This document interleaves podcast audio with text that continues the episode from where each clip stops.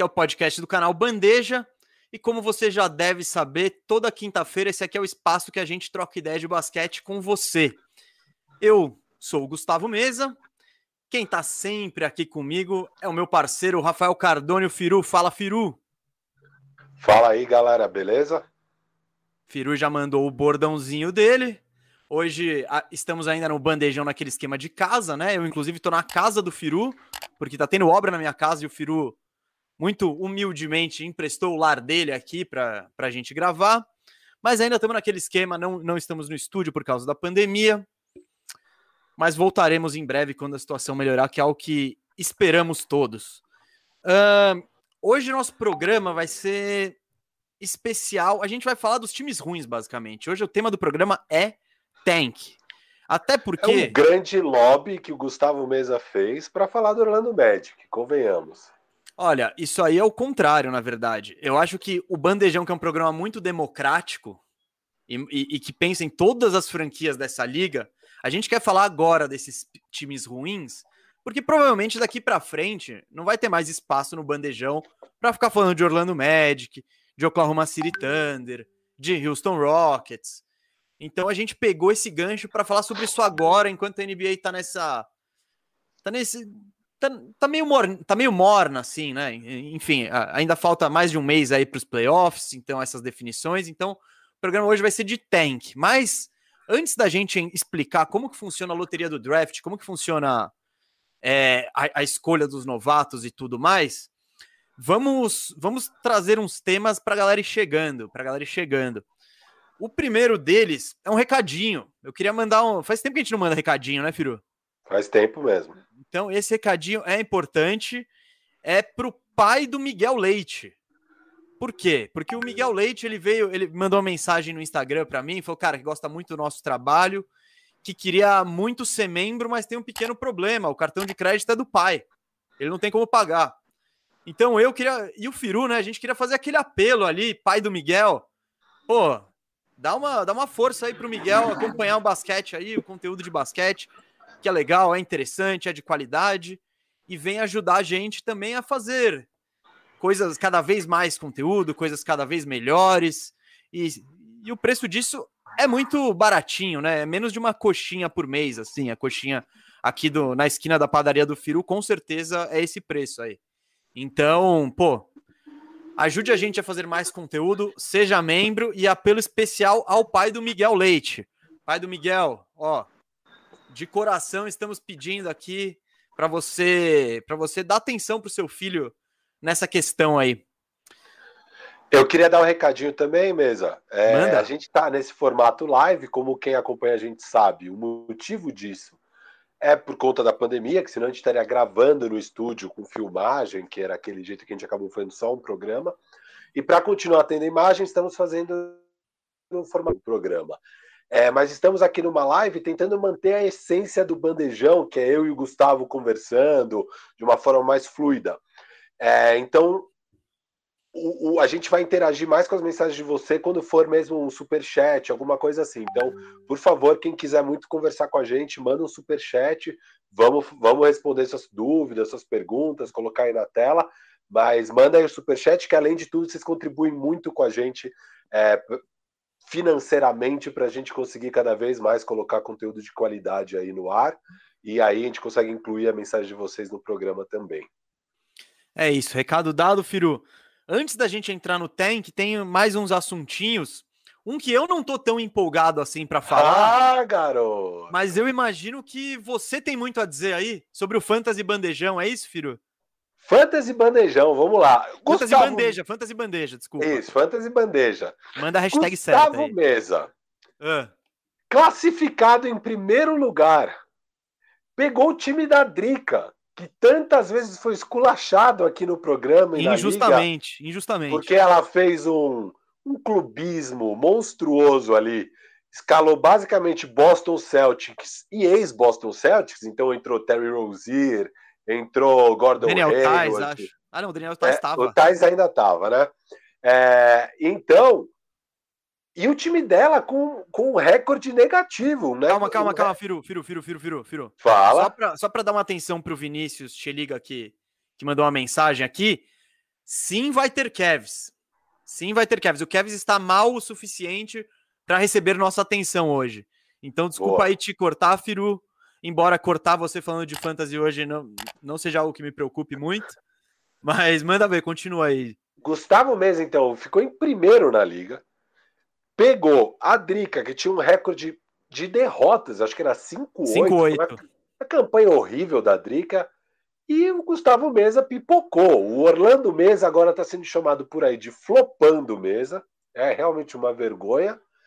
E, cara, lamentável, hein, Gustavo? o que, que você tem a dizer sobre essa campanha lamentável do seu time? Cara, a primeira coisa que eu tenho a dizer é que faltou um senso de educação do senhor e do Cascão, que são muito competitivos, e não trataram bem nossos convidados. Que eu, o, o, Orlando Mesa, esse ano, muito nobremente, garantiu a vaga de um convidado na decisão.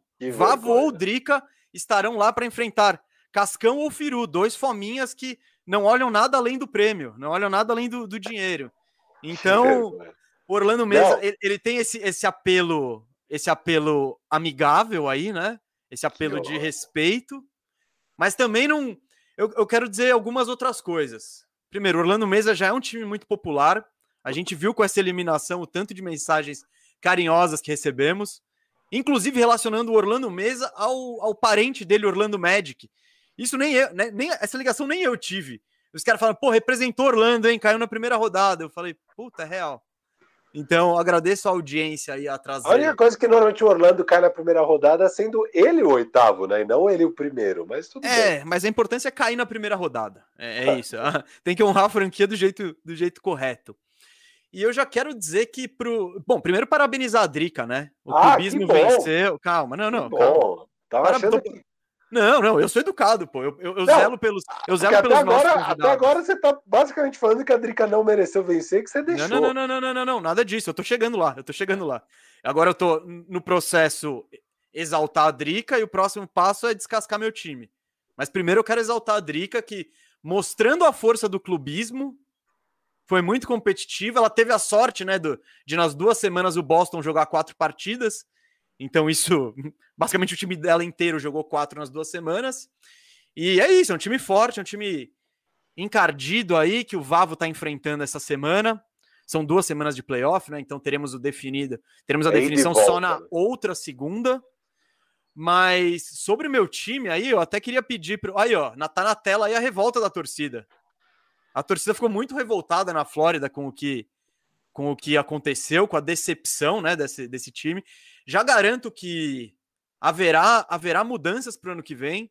Alguns mãos de rato não retornam mais. Inclusive, alguns amigos do Firu, como o DeAndre Ayton. Esse cara não pisa mais em Orlando. Nurkic também foi uma péssima escolha devido à lesão. Não confio mais nele fisicamente. Tive esse problema de lesões, né? Meu, meu segundo pique Duran não, não contei com ele, pesou muito. E também o Nurkic não contei com ele. Mas é isso, como, como a gente falou naquele programa, eu não lembro qual que, qual que foi, Firu.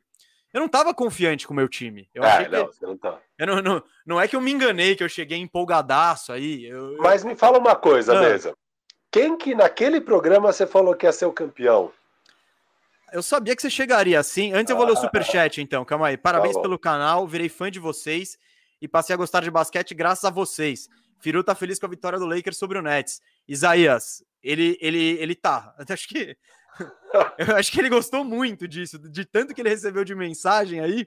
Ai, eu acho que foi um, um, grande prazer pessoal essa vitória uma das mais prazerosas de temporada regular, né, Firo?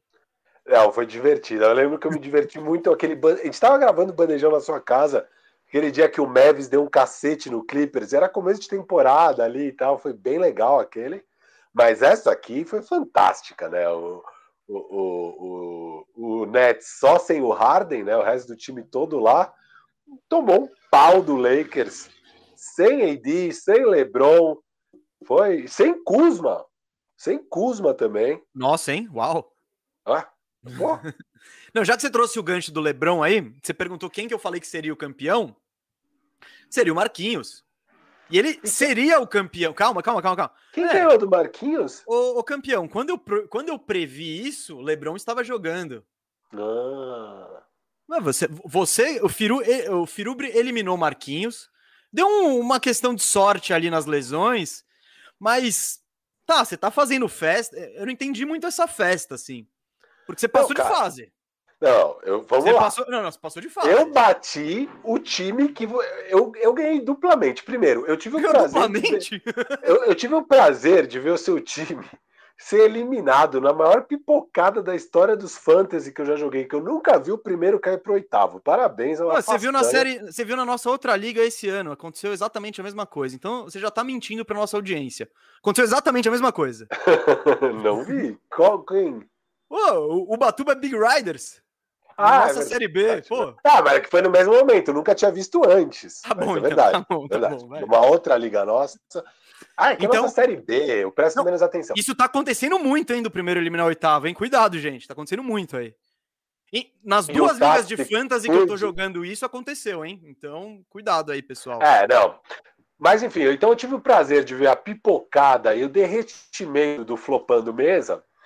E agora, além de tudo, eu tive o prazer de eliminar o cara que você falou que ia ganhar. Então agora as minhas chances e olha que legal, quem que eu estou enfrentando na semifinal? Justamente o time que eu falei que ia ser o campeão, que é o Cascão.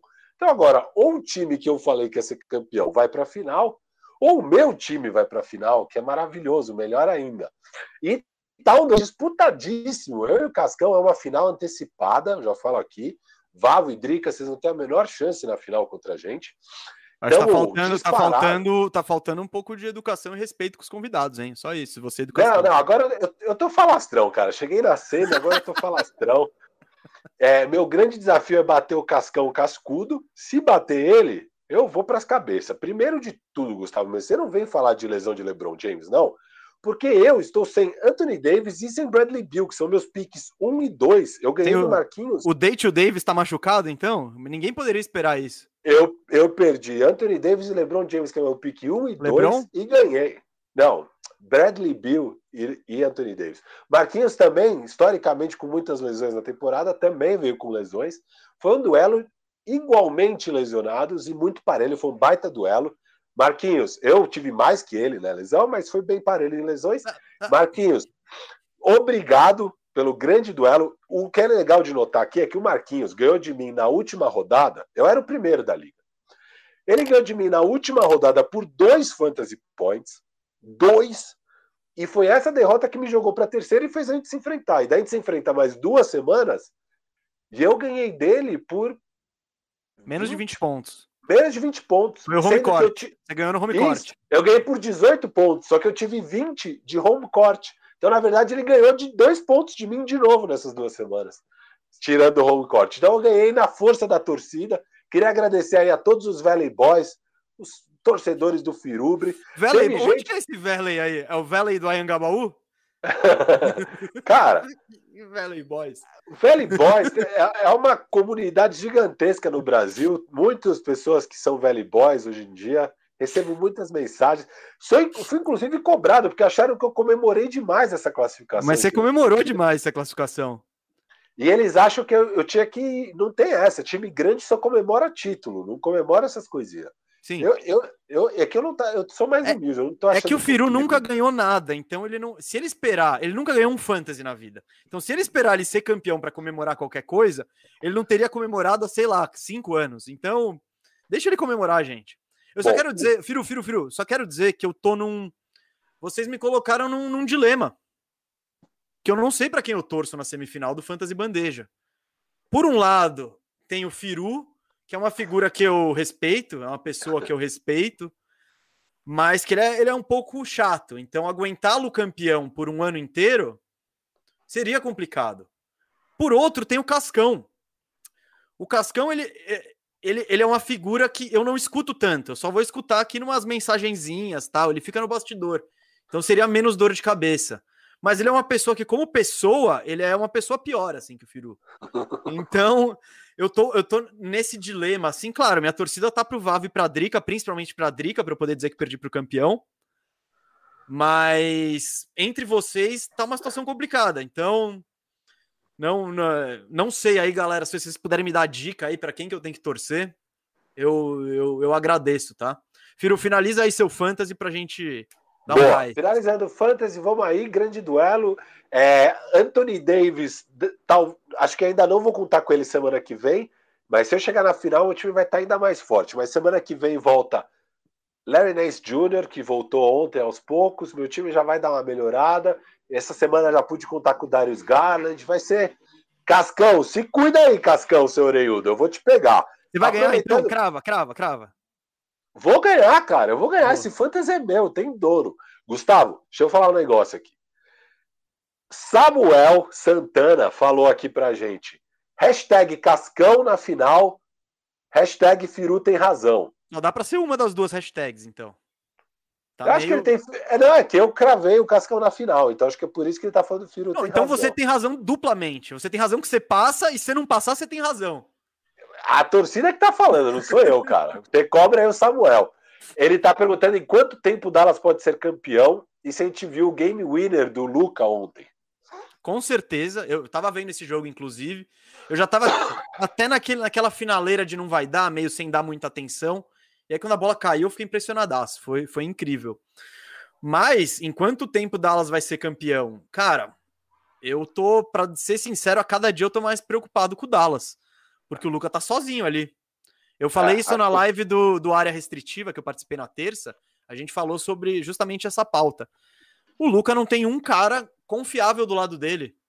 Ele não tem, é o Porzingis, ele é confiável tecnicamente, mas ele não é confiável fisicamente. Então, legal, às vezes ele tá, às vezes ele não tá. De resto, pô, Tim, Tim Hardaway Jr., Josh Richardson, são caras que você tem no banco, você pode contar com a inconsistência deles. Se ele tá no banco e ele entra, teve um dia que ele meteu 15 pontos legal, no outro ele errou tudo, ele volta pro banco, beleza. Mas o Dallas tá contando com esses caras. Então, eu imagino que a partir da próxima temporada, Dallas vai começar a ser mais agressivo para tentar melhorar esse time, porque só o Luca, pô, o Luca é maravilhoso, incrível, um jogador fantástico, mas só ele não vai ser campeão, né? Então, e tem o risco dele ficar de saco cheio e daqui a sei lá quanto tempo pedir para sair. Então, esse risco eu acho que o Dallas não, não deveria querer correr, né, Firu? Total. E, e, é isso, né? a gente achava que o Dallas tinha uma base que era Luca e Porzingis, e cada vez fica mais duvidosa essa base. É, porque se o Porzingis virasse o que a gente esperava dele, cara, é uma dupla animal para você construir. Só que agora, cada vez mais, a gente tem dúvida sobre se o Porzingis é mesmo um, um pilar. É, de qualquer forma, só de você ter o Luca, Sim. você vai ter que ser bem ruim para não conseguir construir um time campeão. Eu acho que nessa década a gente vai ver o Dallas campeão. É, eu e o Gustavo, por sinal, a gente ia fazer um programa na off-season que a gente ia falar basicamente de para essa década. Quantas vezes a gente acha que cada time vai ser campeão? A gente acabou não fazendo esse programa porque a off-season foi muito curta. Então a gente sempre acabou tendo pauta quente, porque ah, teve o draft, teve o sorteio do draft, teve as trocas, teve o começo de training camp, do nada já era temporada e foi embora, assim. Mas se tivesse sido um pouquinho mais longo, a gente teria feito esse programa. Nessa próxima off-season, com certeza faremos um programa nesse sentido de especular nos próximos 10 anos quantos títulos cada time deve ganhar com o que eles têm hoje, assim, visualizando o futuro. É, eu acho que o Mavs tem boas chances de ser campeão com o Luca, é, mas é isso, eu, tô menos confiante hoje do que eu estava um ano atrás. É, a gente está vendo a dificuldade que está sendo a temporada do Luca, a gente achava que ia ser uma temporada um pouco menos difícil que isso. É, eu imaginava o Dallas com certeza entre os seis, na frente do Portland. Você pegar o Portland, ele teve uma temporada mega difícil, sem CJ McCollum, sem Nurkic, um monte de tempo, e o Dame conseguiu carregar, né? O, o Luca, pelo visto, ele tem até menos do que o Dame, mesmo sem CJ. É, e, e, tudo bem, o Dame hoje ainda talvez seja um jogador melhor que o Luca, mas é um nível parecido. É, nossa, meu nariz entupiu aqui que eu estou falando fanho agora, desculpa. Mas enfim, é, é, é, isso sobre o Mavis e o Game Winner foi incrível, né? Eu estava vendo a, a, a fala, eu retuitei agora um outro ângulo que está muito legal. Quem quiser me segue lá é arroba FiruBRR, arroba FiruBR no Twitter. É, tá, cara, o Game Winner dele é incrível e ele falou assim que ele, ele, a hora que ele joga a bola, ele não estava nem vendo o aro. Ele jogou assim, meio espírita mesmo, joguei. E ele não acreditou na hora que entrou, ele falou. Ele falou, cara, não acredito. É uma sensação muito boa quando esse tipo de lance acontece, ele falou. Foi, foi incrível mesmo esse game winner aí. É, mas terminando aqui, o Dallas precisa melhorar, precisa botar alguém de fato confiável em volta do Luca, porque, porque ele não tem ninguém, basicamente. Valeu aí pela participação. Vamos só dos últimos, os, as últimas rapidinhas aqui antes da gente entrar no, no, no manual do Tank. É, a lesão, a notícia mais chata. Foram duas notícias bem chatas essa semana. Eu vou começar com a, a, prim, a notícia que chegou primeiro, que foi a lesão de joelho do Jamal Murray, rompeu o ligamento, está fora da temporada. E moiou, né, pro, pro Denver, né, Firu? Não, molhou totalmente. Foi uma pena, né? Faltava 50 segundos para acabar o jogo. Era o sexto jogo em sete ou oito dias do Denver. É uma maratona absurda, né? A gente está tendo muitas lesões nessa temporada. É, é, o quinto ACL da temporada, é, então é ligamento cruzado. Ligamento cruzado é o quinto que rompe essa temporada. É, é horrível e de todas as lesões essa é a pior, de longe porque é em uma jovem superestrela, ele ainda não é uma superestrela, mas está chegando nesse patamar. É o segundo melhor cara do time que eu mais punha fé no Oeste depois do Lakers. Para mim era Lakers, depois era o Denver. E cara, sem ele não tem a menor chance, assim. Eles podem até se der muita sorte chegar na final de conferência, mas eu acho difícil. Acho que acho mais provável agora eles caírem no primeiro round. É o mais provável, porque a dinâmica do time muda muito. assim é, é, era, é, era matador aquele one-two punch do, do Jokic com o Jamal Murray. É, vai ser muito mais fácil marcar o time.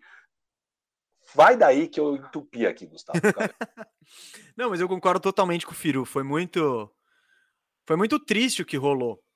E desde a troca do Aaron Gordon, né, que a gente já elogiou aqui no, no próprio bandejão, né, quando ela aconteceu, eu tava, a cada dia eu tava me convencendo mais do, do Nuggets como candidato ao título.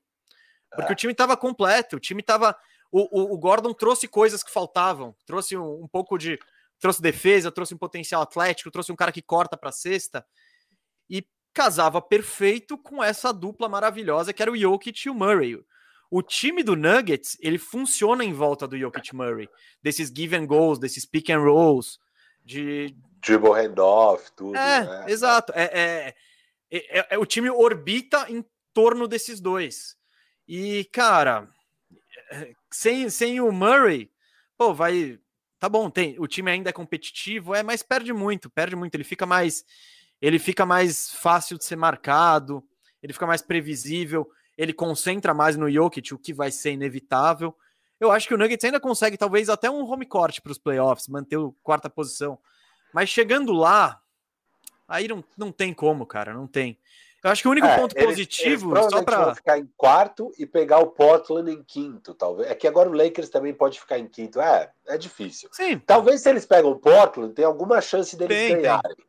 Mas a segunda rodada é o teto, é isso. A segunda é, rodada é o, teto. É o teto o que é muito triste. É o que eu falei, eu tava cada dia me convencendo mais como um Nuggets Não. como um candidato sério, assim. É incrível, né? A gente falou muito na época do trade deadline de como a troca era perfeita, né? A do, a do, Aaron, a do, a do Aaron Gordon. Mas é, é aquilo, pode funcionar muito bem ou pode não funcionar tão bem quanto a gente espera, mas funcionou tão bem quanto era possível prever, assim, né? É, funcionou perfeitamente.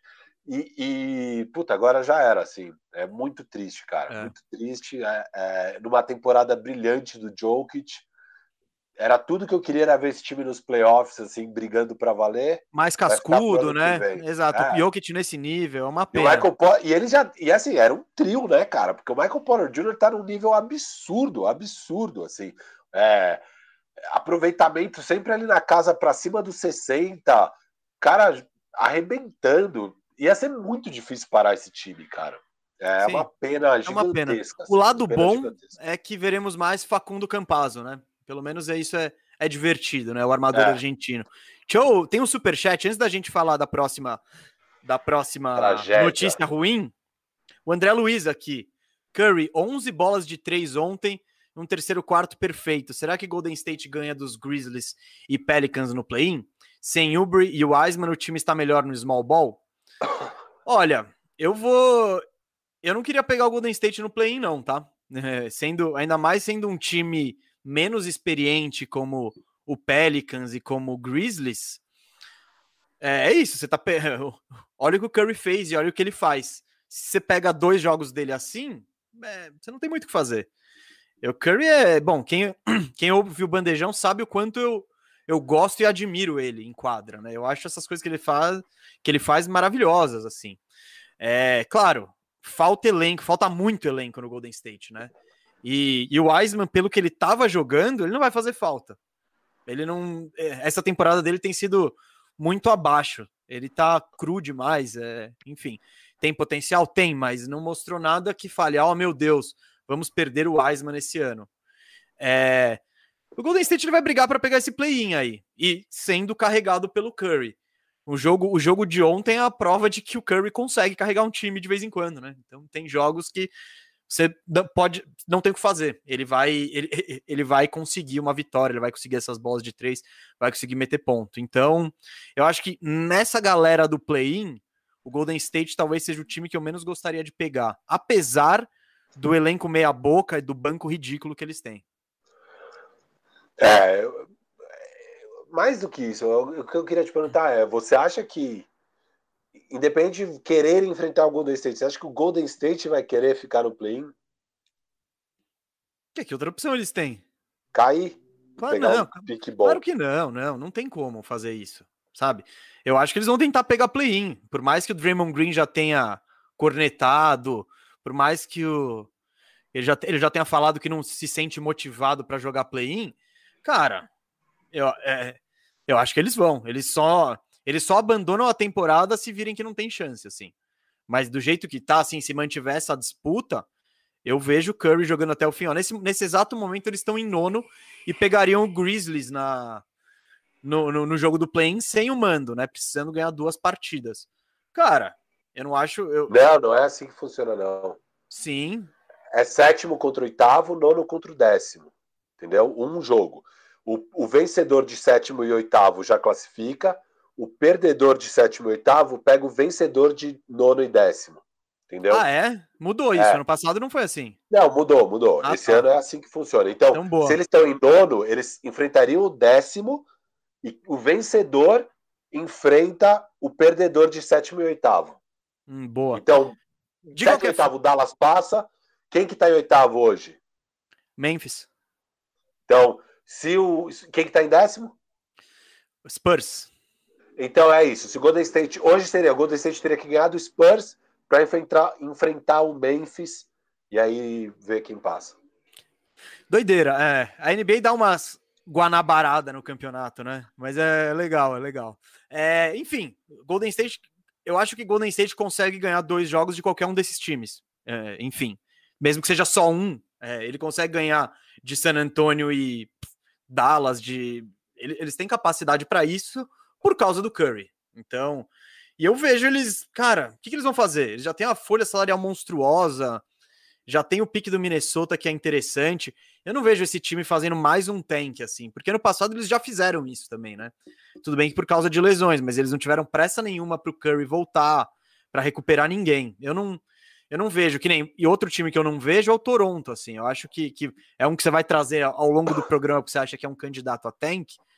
Eu não acho, acho que é mais um candidato a brigar pro play-in e tal. É, até pela qualidade que tem. O tank é. vai rolar se chega nas duas semanas finais. Não dá?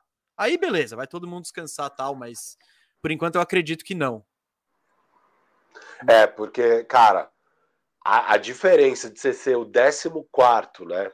E ser o nono pior, em termos de draft, a gente vai falar disso daqui a pouco, é gigantesca. Então, às vezes, eu, se eu sou o time, cara, eu falo, pegar play-in nessa temporada do Golden State, pra quê? Desencana e vai. Sobre o Wiseman, só rapidinho, tem mais um superchat, vamos ler, mas só sobre o Wiseman, há que se criticar muito o trabalho de Steve Kerr com o Wiseman esse ano. É, o Wiseman, para mim, mostrou sim muito potencial. A questão é que o, o jogo dele, onde funciona bem, é, é fazendo pick and rolls. O, o Steve Kerr odeia pick and rolls. Ele odeia. Ele não gosta de chamar jogadas. Ele gosta de deixar um basquete mais fluido, aquele esquema do Golden State Warriors. Cara, só que vocês escolheram esse jogador. Você escolheu esse jogador, e numa temporada dessa que você está sem o Clay Thompson, o que você mais tinha que ter feito era desenvolver o cara. E aí ficou jogando nesse esquema onde era horrível para o cara, porque você gosta desse esquema. E eu, eu não gosto de treinador que faz isso. Para mim, o treinador se adapta às peças que tem. Bom treinador. A peça que ele tinha hoje era o Wiseman. Óbvio, uma das peças, né? E ele não tentou se adaptar, ele tentou fazer que o Wiseman se adaptasse ao jeito de jogar dele. E para mim é um grande erro, assim, uma temporada perdida para o Wiseman. É, e a culpa é do Steve Kerr. Assim, o, o, Wiseman em si eu vi bastante potencial nele. Eu acho que o Steve Kerr assim, foi péssimo, péssimo esse ano. Cara, e ele mesmo reconheceu. Teve um momento ali, acho que já tinha sido uns 20 jogos na temporada, que o Steve Kerr mesmo falou isso. O Steve Kerr falou: é, eu não gosto de chamar pick and rolls, mas não vai ter jeito, acho que vou ter que começar a chamar um pouco mais, porque não sei o que e tal. É, ele reconhece isso, sabe? Não, mas eu digo, por outro lado, a gente está entrando na discussão ali New York Knicks e Emmanuel Quickley. Você está falando que um time que já foi campeão, que já foi, já venceu três títulos com uma base parecida, precisa mudar o estilo de jogo dele para tentar incluir um novato, sabe? É... Não, no ano perdido, sim. Então, era perdido, não sei. Eles começaram a temporada com pretensões de pegar playoff. Então, com essas pretensões de pegar play-in. Não, perdido em termos de título. Ninguém nunca achou que o Golden State ah, tinha não, chance. Não, não, a chance era, era, era mínima, mas eu tô dizendo. É isso, eu, eu não sei se é o caso, claro, para ver o que o, o, potencial que ele tem, e de fato ele é um cara de pick and roll, assim, porque ele é grandão, ele, ele tem explosão para ir em direção à cesta, para finalizar perto do aro, ele é tipo um rim runner tal tem um pouquinho de pop ali, de arremesso para fazer um pick and pop. Mas, cara, eu acho que tem coisas que são mais importantes do que se desenvolver, principalmente para um time como o Golden State, sabe? Do que você falar, não, nossa temporada hoje a prioridade é desenvolver o Wiseman e a gente vai ficar desenhando jogada para ele. E, cara, não, é, eu acho que a, a ideia desse ano deles foi: ó, legal, pegamos esse cara, muito potencial, tem esse buraco de pivô aí, tenta encaixar. Só que quando o jogo aperta, eles vão pegar o Kevin Looney, que tem muito menos talento, mas que tá no esquema, que tem, que tem entrosamento e tal. Eu não, eu não critico tanto o Kerr por, ter, por não moldar o time em volta do Wiseman. Ele tá moldando o time em volta, porra, de, de, de, de, de Stephen Curry e também do Dre, né? Então, porque se você ficar fazendo esse pick and roll, você mata o Draymond Green. Porque ele não tem arremesso, ele vai ficar encostado na linha de três, ninguém vai marcar, e vai todo mundo ficar em cima dos dois. Então, eu, eu, eu não sou tão crítico ao, a, ao Steve Kerr, e assim como eu não sou tão crítico ao Tom Thibodeau por dar, não dar tantos minutos ao Quickly. Uh, vamos pro. Vamos... Eu, eu, ainda não entendo como que você trouxe o Quickly nessa conversa, mas vamos seguir. eu falei no começo. Não, não, mas é porque no Knicks você fala. Ah, o Tom Thibodeau, ele precisa dar minutos não, não, não, Quickly. Não vamos falar de Quickly, não vamos falar não, de não, Quickly. Não, não, não, você perguntou... Eu não vou responder. Não, não, não, não, deixa, responder, eu tô só te justificando. Eu tô falando, é outro caso de um técnico que preferiu vencer a desenvolver um jovem talento. É eu isso. já respondi isso mil vezes. Cara. Não, então. Fala aí sobre a. Ah, e agora o. Superchat. O, o Leonan Cruz tá falando justamente do assunto que a gente ia falar. Ele pediu aqui Falem sobre a aposentadoria de Lamarcus Aldridge e como isso irá afetar o futuro do Nets. Era justamente a outra notícia triste, saiu hoje. É, o Lamarcus Aldridge está com um problema no coração, uma arritmia. Ele sentiu, acho que no jogo contra o Lakers. Foi isso, Gustavo? É, foi contra o Lakers. Foi contra o Lakers. Ele se sentiu mal contra o Lakers. Ele falou que, que ele na hora ficou preocupado mesmo. Ele falou que foi das coisas mais assustadoras que ele já passou na vida. E, e aí... aí... ele foi ver, ele tava com esse problema no coração e aí decidiu aposentar, anunciou hoje. Muito triste, né? É tipo, é triste por ver uma carreira interrompida assim, né? Sem Mas... um jogo de despedida, né? Sem... É, tipo, acabou. Ó, você não joga mais. É, é, é, é até pro jogador, é, ele não tá preparado para isso. Ninguém tá preparado para sua carreira acabou do dia pra noite. Então, é muito triste. Do ponto de vista de basquete, Eu não sei o quanto o Nets vai sentir, né? A gente já, já até tinha, tinha comentado aqui sobre o quão relevante seria essa contratação para o Nets. E nem eu, nem o Firu botamos muito peso nela. Inclusive, eu acho que o. É isso, ele, ele, o, o Lamarcão hoje ele era um big man, ele é um stretch five, nada atlético, nada de proteção de aro, nada de rebote e com, com chute bom. Isso ele tem. Bem confiável de meia distância, arremessa bem de longa distância. Mas é aquela coisa, o, o Nets tem peças relativamente parecidas. Eu vejo hoje até, inclusive, ele perdendo um pouco de espaço para o Claxon, né? Tipo, que ele sim é um pivô que tem mais. Esse é um rim runner que protege mais o aro, pega mais rebote, é mais um, um pivôzão tradicional. Enfim, o Nets perde mais uma uma das peças complementares do elenco, mas isso não muda nenhuma. Pre... Eles não estão mais ou menos favoritos por isso. Eu acho que até bom. É mais chance do Duran jogar de quatro, é... que é o ideal ali. Tá ah, mas ele vai jogar de quatro também, né? Não tem, é, não tem nem como não jogar.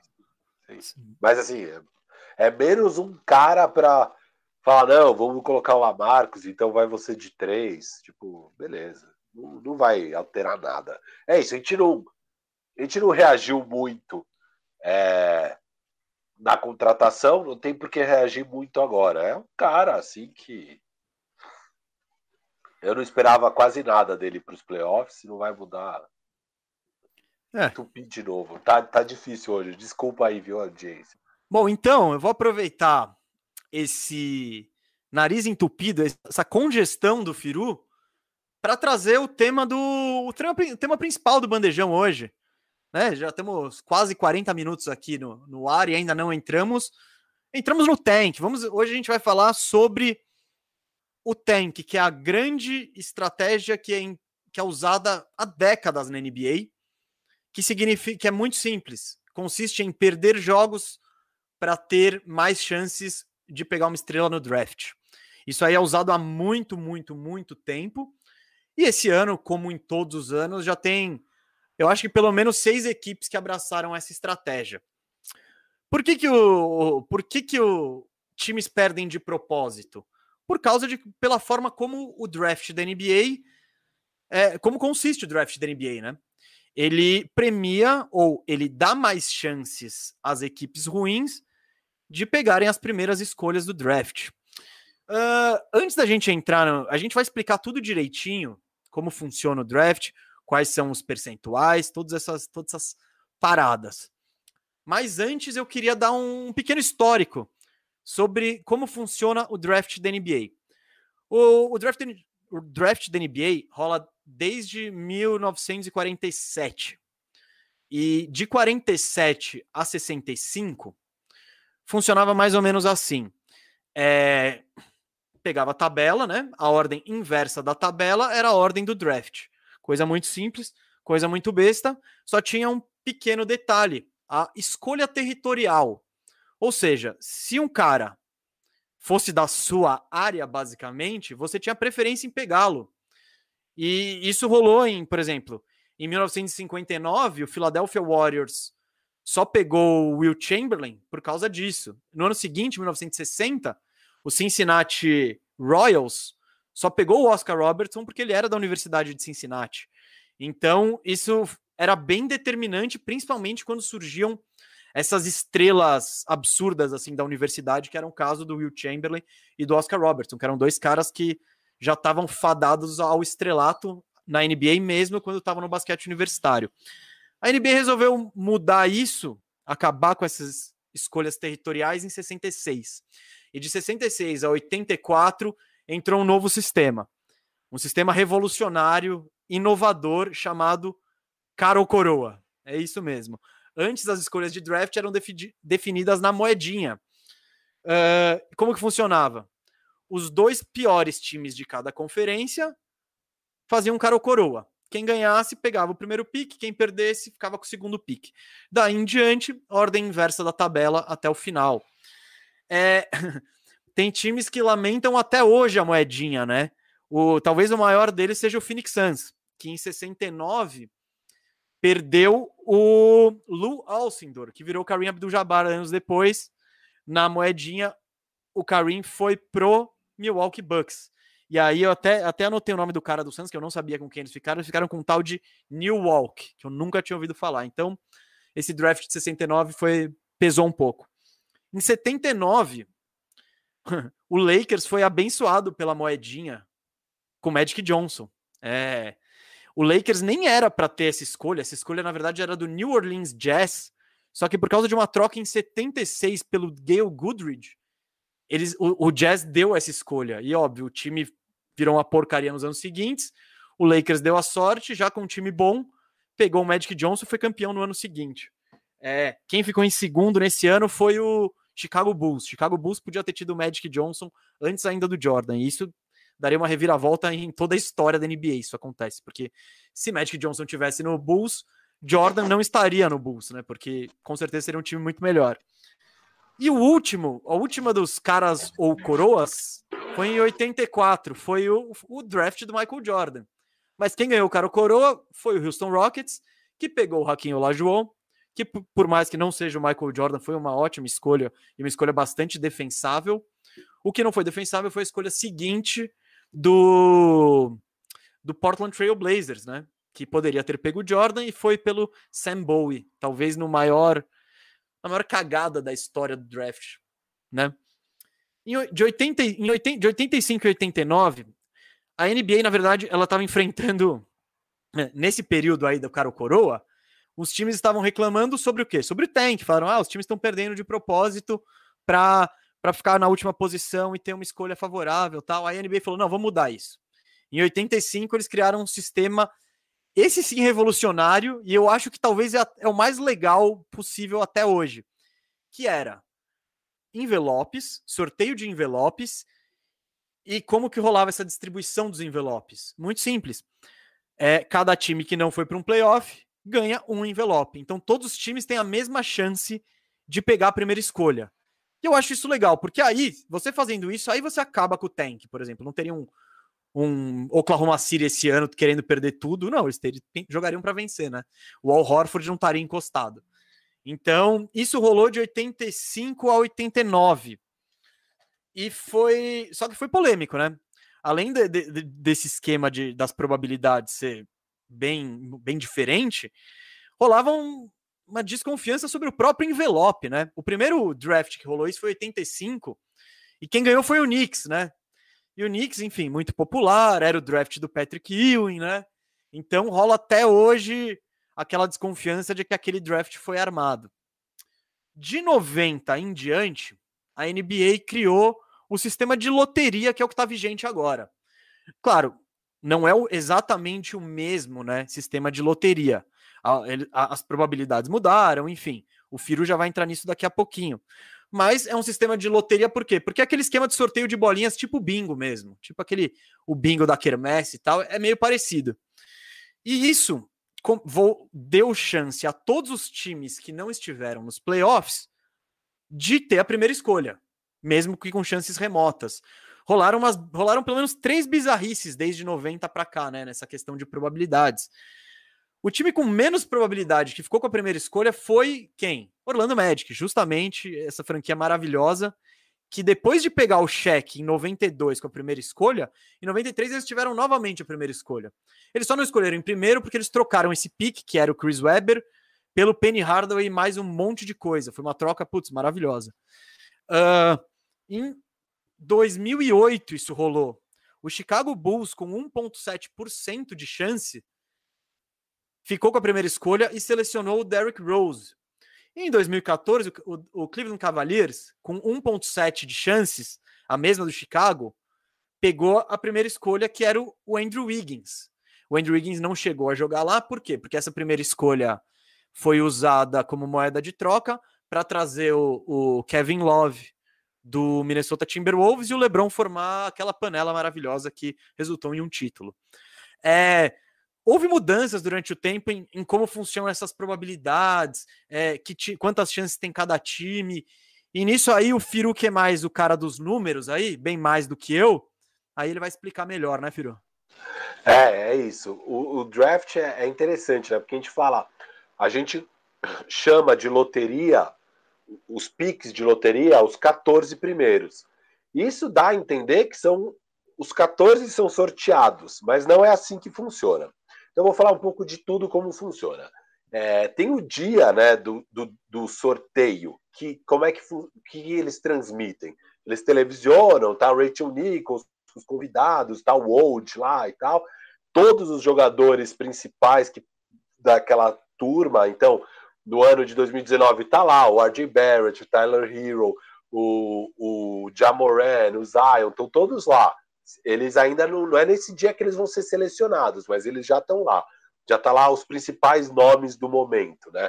E vão 14 representantes dos 14 times que estão na loteria, ficam no palco e, e pode ser qualquer representante. Tipo, nesse ano que eu estou falando de 2019, o Cleveland Cavaliers mandou o filho do Dan Gilbert, que é o dono do Cleveland Cavaliers. É bem interessante ver como é o filho do Dan Gilbert. É, é, Outros times mandam ídolos históricos, então Patrick Ewing estava lá para o New York Knicks. É, o Phoenix Suns mandou o DeAndre Ayton, que tinha sido escolhido no ano anterior. Então cada time manda quem ele quiser, só para representar lá na frente. Em outra sala, momentos antes, é quando de fato acontece o sorteio, é a loteria. Então o que é televisionado? É a abertura dos envelopes. Chega um cara da Ernest Young com 14 envelopes já fechado e ele vai abrindo do 14 ao primeiro. Só que isso já foi o sorteio. É, como é o sorteio na outra sala? É o que o Gustavo falou, é uma roletona, como se fosse bingo. Nessa roleta tem 14 bolas. Dessas 14 bolas, eles tiram quatro bolas. Então, são quatro bolas. Com isso, você tem mil e uma combinações. Uma dessas mil e uma combinações é descartada já a priori, as outras mil são distribuídas pelos 14 times. Então, o time que tem 14% de chances recebe 140 combinações de, de quatro números, né?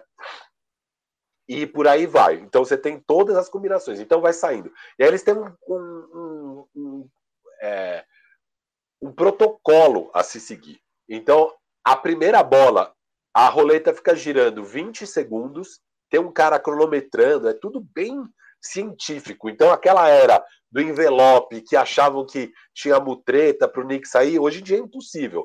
É tudo. É, tem, tem uma, uma agência, né, que no caso é Ernest Young, hoje em dia, certificando a confiabilidade desse sorteio. É, e, então tem um cara cronometrando, o negócio gira 20 segundos, tira a primeira bola. Aí gira 10 segundos, tira a segunda bola, gira mais 10 segundos, tira a terceira bola, gira mais 10 segundos, tira a quarta bola. Se sai aquele uma combinação que foi descartada, é descartada e gira tudo de novo. É, e daí sai o primeiro. E aí então o sorteio é do primeiro ao quarto. Eu achava que por ser considerado piques de loteria os 14, os 14 eram sorteados, mas não, só os quatro primeiros são sorteados e a partir do quinto vai na ordem. Então, se eu sou a pior campanha, a pior posição que eu posso pegar é o quinto lugar. Não tem como eu ser o sexto. O segundo não tem como ser o sétimo. E por aí vai. É...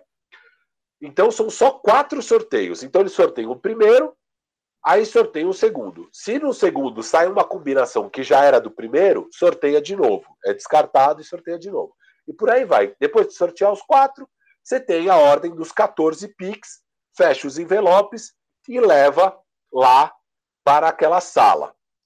Então, agora falando das probabilidades, o que, que mudou? Tá? Então, tá, esse esquema, como o Gustavo falou, já vem desde os anos 90, mas eles perceberam que estava muito favorável de fazer um tank, estava muito bom, tava, as chances de você ganhar um pique altíssimo eram gigantescas se você tivesse a pior campanha.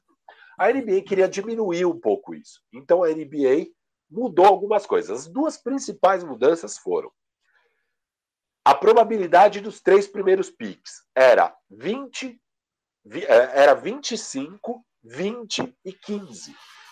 Agora virou 14, 14, 14. Entre os três últimos, né, Firo? E os três primeiros, eu digo os três primeiros seeds, que são os três últimos, tá? Então, os três primeiros seeds Agora eles têm a mesma chance, tudo 14. E a outra grande mudança é que antes eles sorteavam só três picks. A partir do quarto já ia na ordem. Então, se eu sou a pior campanha, eu com certeza vou ter top 4. Agora eles sorteiam quatro, como eu já falei. Então, é, eu posso ter o quinto pique, não o quarto pique. Isso muda muita coisa.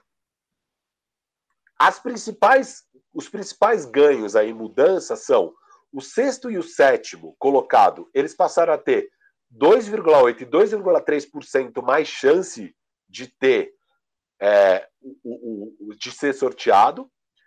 E o oitavo e o nono ganharam mais 3,2% e mais 3,5% de chance de ter esse primeiro pique. Isso muda muito. É, aqui tem uma tabelinha. Você, você coloca aí na tela, Cascão, aquela que eu produzi, tá? Eu vou só abrir aqui também. Então, hoje em dia, são 14, são quatro piques sorteados, certo? A chance do, primeir, do pior time da NBA, que tem o pior recorde, ser sorteado antes era de 64%. Agora é de 52%, diminuiu em 12%. Isso é muita coisa. Você perder 12% de chance de ter ali os top picks é bastante coisa. E daí você pega ali, a partir do quarto lugar, eles ganham muita probabilidade de ser sorteado naqueles primeiros. Então, de antes top 3 para hoje top 4, com as novas probabilidades, um time que antes era sexto lugar tinha só 20% de chance de ser sorteado e ir para frente. Agora ele tem 37%. Ele ganhou mais de 15%. É, então, assim, ó, o quarto lugar ganhou mais de 10%, o quinto lugar ganhou mais de 13%, o sexto lugar ganhou 15,7%, o sétimo lugar ganhou 16,9%, o oitavo lugar ganhou 16,2%, e o nono lugar ganhou 14,1%. O décimo lugar ganha 9,9% a mais. A partir daí vai caindo, tá? Mas aumentaram. Então parece que é pouca mudança, mas na... acaba sendo drásticas as mudanças. E a gente viu na prática isso acontecendo já nesses dois primeiros anos de mudança. Então, o que, que aconteceu? Eu levantei aqui todos os pics desde 2010, tá? Eu peguei aí os últimos 10 anos. É, 11 anos, né, na verdade, porque desde 2010 são 11 anos para 2020. Antes, o, o, primeiro lugar, tá? A seed número 1, um, ele tinha nesses 10. Então, a gente está falando de 9 anos pré e 2 dois anos pós-mudanças. Nos 9 anos pré, quatro vezes o pior time tinha ficado com a primeira escolha, quatro vezes com a segunda escolha e só uma vez com a terceira. Já agora, de cara, ficou uma vez com a segunda e uma vez com a terceira. Então, nesses dois anos, ele não, o pior time não pegou a primeira escolha, porque caiu de 25 para 14, né, que eu já expliquei. O segundo time, nesses dois anos, ficou as duas vezes em quinto lugar. Então ele não pegou nem top 4. Subiu, subiu e ele caiu para fora. Ele pegou o pior pique que ele poderia pegar, que é o quinto lugar, nos dois anos. O terceiro lugar foi para primeiro em um ano e sexto em outro. Então, por, a, a, chance dele ficar em primeiro manteve meio igual. Era, era 15%, caiu para 14%. É pouca diferença. Só que as chances de ir para sexto aumentaram. E ele, de fato, foi para sexto. É, aqui, o quarto, quinto e sexto seeds, é, nesses dois anos pós-mudança, tiveram suas duas piores escolhas nesses 11 anos que eu levantei as duas piores possíveis, que é sexto e sétimo para o quarto lugar, sétimo e oitavo para o quinto lugar, e oitavo e nono para o sexto lugar. Por quê? De fato, quem mais ganhou aí é o sétimo, o oitavo e o nono. É onde mais afeta a loteria, essas mudanças recentes. É lá na ponta.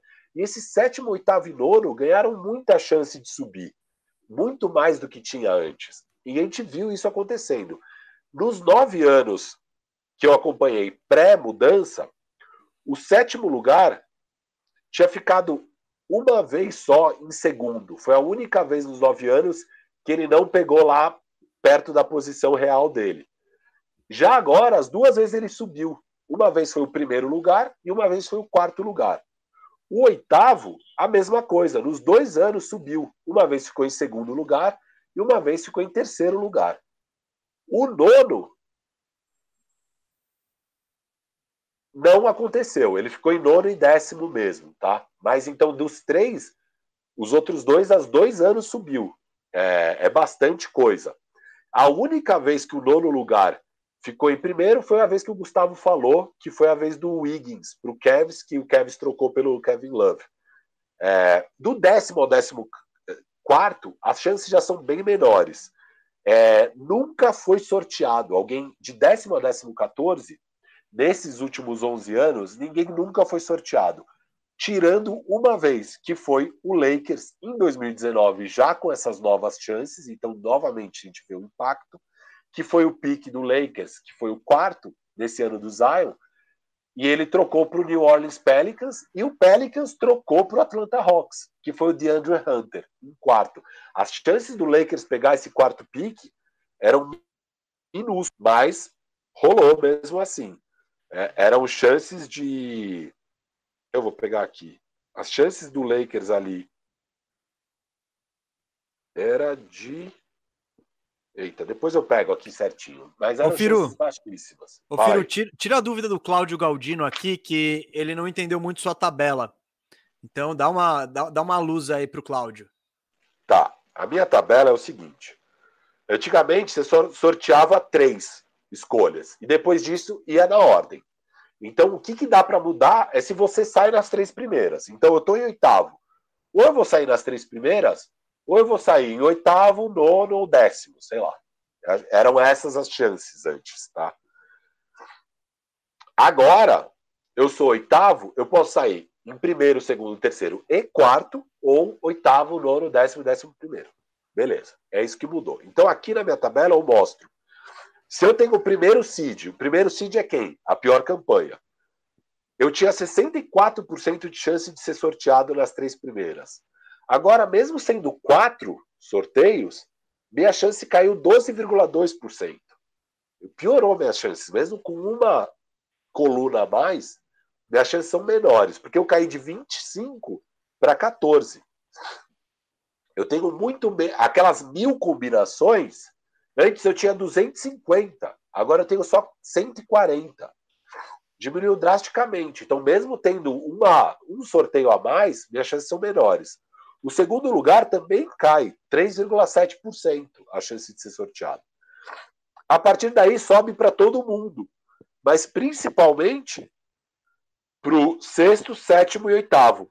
São os que têm mais chance, são os que aumentaram mais a chance de subir. O nono também aumentou bastante, e por aí vai. Você vê aí, esse delta é a, é a, é a mudança de chance dele ser sorteado de fato. Porque se só é sorteado nas quatro primeiras. O resto não é sorteio. O resto é a ordem estabelecida pela CID de acordo com quão ruim foi a sua campanha. Ô, Cláudio, e só para só esclarecer também, eu acho que você perguntou porque você estava vendo a tabela e vendo tipo 50%, 50%, 50% e deu 150%. Na verdade, esses é de ter é a possibilidade de ter uma escolha top 4. Então, é, de fato, não fecha escolhas. 100%. É. Só para é. esclarecer. Mais um adendo aí, Firu, vamos falar de time ruim. É. Inclusive, se somar todas essas probabilidades, dá 400%, porque justamente e a da, a da coluna antes top 3 dá 300%, porque eram três escolhas. Exatamente. Boa. Fala de time ruim, Firu? Bora. Bom, gente, a gente vai falar dessa corrida pelo tank, né? Aparentemente, tem três, tem, tem três times em cada conferência que abraçaram de vez isso de, de ir mal. No leste, Cleveland Cavaliers, Orlando Magic e Detroit Pistons, que são os três últimos nessa ordem. E na conferência oeste, Oklahoma City Thunder, Houston Rockets e Minnesota Timberwolves. Esse último, eu acho que eles ainda não abraçaram o tank. Ele, aliás, eles já, eles já abraçaram o tank, eles só não sabem disso mas eles estão nesse grupo aí. É, o que, que, a gente vai fazer hoje? A gente vai analisar o futuro, o, o que, que essas seis franquias têm hoje de peças e de, e de jogadores promissores e de escolhas de draft e analisar se eles têm ou não futuros promissores.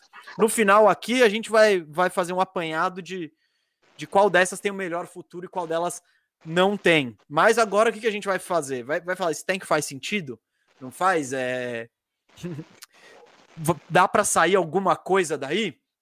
Ô, Firu, Vamos começar com o Oeste. E eu quero começar com o Oklahoma City Peak Thunder. Ou Oklahoma Peak Thunder, né? Porque, cara, eles foram os que abraçaram o tank antes de todo mundo, né? Eu acho que talvez o Detroit talvez até tentou se enganar, mas o, o Thunder, desde o início da temporada, desde que eles trocaram Chris Paul, eles já estão com essa proposta aí bem clara e bem definida, né? Uh, eu vou falar um pouco de, da, o que, que eu fiz, Firu. E eu acho que e eu fiz isso para todos aqui. Eu, eu, eu, vi o histórico de picks que eles têm, uh, vi que peças que eles já têm no elenco e entre os jovens, né? Porque a gente está falando de um time que é para render daqui a três anos, daqui a quatro anos. Então não adianta muito você ter um cara que é bom agora. Então eu fiz. E aí depois eu fiz um avaliar de que jovens são certezas e que jovens têm potencial nesses elencos. Eu quis começar com o Thunder justamente para a gente tirar da frente logo essa explicação dos picks. Porque o Thunder, nos próximos seis anos, eles têm 16 escolhas de primeira rodada. E, claro, eles têm todas as deles, né? E tem escolha do. Ele, e, e te, eles têm escolhas muitas do Clippers, eu não, eu não, eu não, vou entrar em todas assim, só até porque senão ia ficar muito confuso. Mas ele tem bastante, muitas escolhas do Clippers e muitas escolhas do Houston Rockets, que são das trocas do Paul George e do Russell Westbrook. É... O Thunder tá carregado de, de picks. Uh, tem. Só que. E, e, no elenco, o que, que eles têm? Que eu coloquei como uma certeza, eles têm o Shea Gildius Alexander que está no contrato de novato ainda. Em geral, essas certezas são todos novatos ou jovens em contratos de novato, que são os caras que vão render no futuro, que são esses caras que têm valores para times em tank.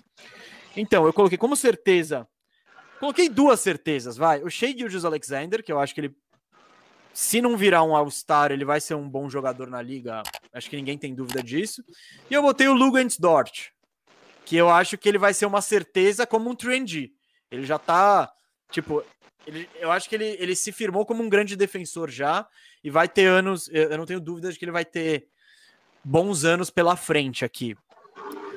O, o sobre os jogadores de potencial, eu não sei se eles têm tanto potencial assim. Eu coloquei o, Maledon, que foi a escolha de draft o armador esse ano, que tá tendo bastante espaço e não tá entregando muito. Claro, vamos lembrar que é um, cara, é um moleque jovem, é um francês e que é difícil um armador render logo de cara, né? Porque é a posição mais difícil de se jogar na NBA.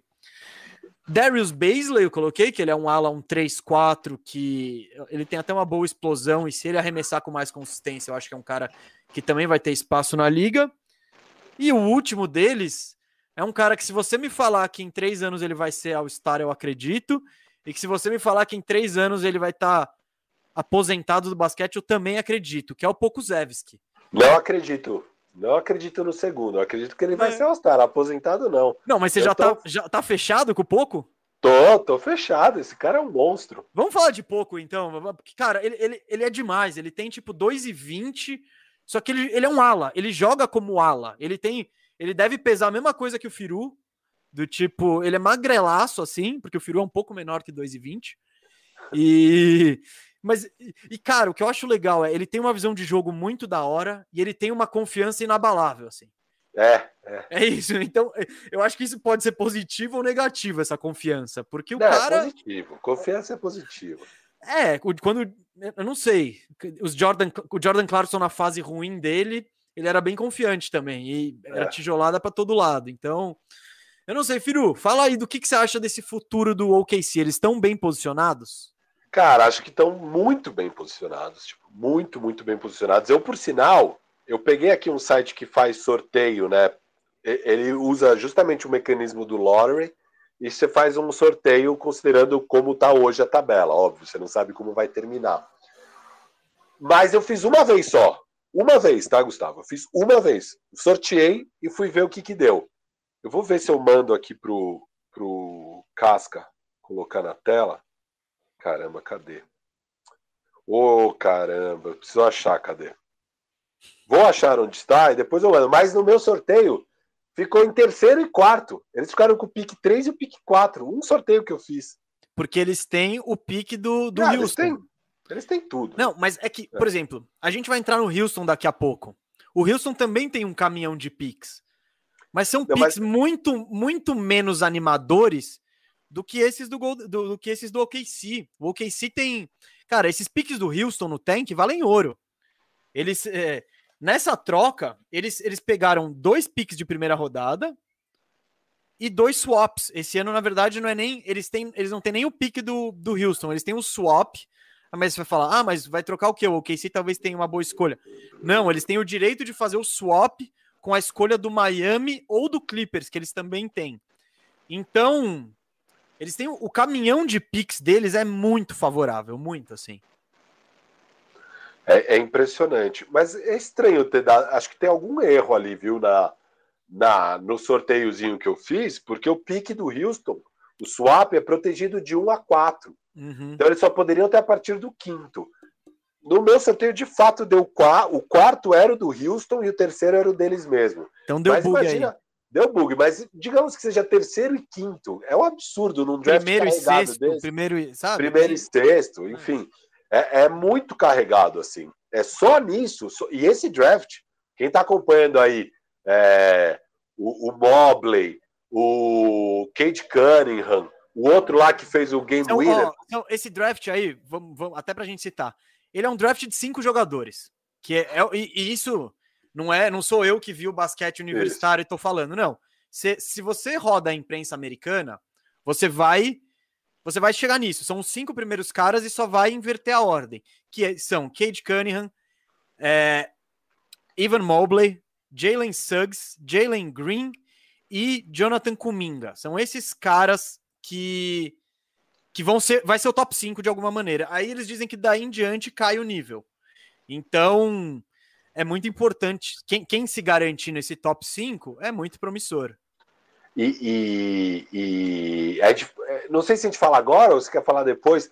As, por causa dessas proteções, as coisas podem mudar radicalmente nesse pique, né? É... Não, pode falar, pode falar. Porque, assim, hoje quem são as duas piores campanhas da NBA? É o Minnesota e o Houston. E os dois têm trocas de picks se tiver, se tiver tem proteção nessa troca. Então, o Minnesota, o pique deles desse ano é do Golden State. Só vai, só vai ficar com o Minnesota se cair no top 3. As chances de cair no top 3 são grandes, são de quase 40%. Então, é 40 60. 60% de chance de ser um pique 4 ou 5 para o Golden State e 40% de chance de ser um pick top 3 para o Minnesota. É quase uma moedinha que você vai jogar. E, cara, se o Minnesota, pensa assim, a gente vai falar de Minnesota, mas pensa, se o Minnesota pega um Kate Cunningham, um Mobley ou um Suggs e junta com o Dillon, com o Anthony Edwards, com coisa, você tá falando de um time, cara, que finalmente o Minnesota vai ser bom. É, é, é, é assim. Agora você se você você pulou um pouco na nossa pauta. Não, tudo bem. Mas é, isso, é, mas é disso que eu ia falar. Porque, assim, essa loteria tá incrível por causa desses dois. Porque os dois piores times são justamente os dois times que têm picks com proteção trocados. O outro é o Houston, que é o swap, que o Gu falou. O swap é o quê? É o direito. Entrou na moda isso, né? Porque, como hoje em dia a NBA faz pouco tempo criou esse mecanismo. Não sei se faz pouco tempo, mas a NBA criou não, não, não, esse é, é, é, acho que é meio antigo isso aí. É, a NBA criou um mecanismo para evitar que o time dê todos os piques numa troca. Você só pode trocar em anos é, pulando um. Então eu não posso trocar 21 e 22. Eu posso trocar 21 e 23.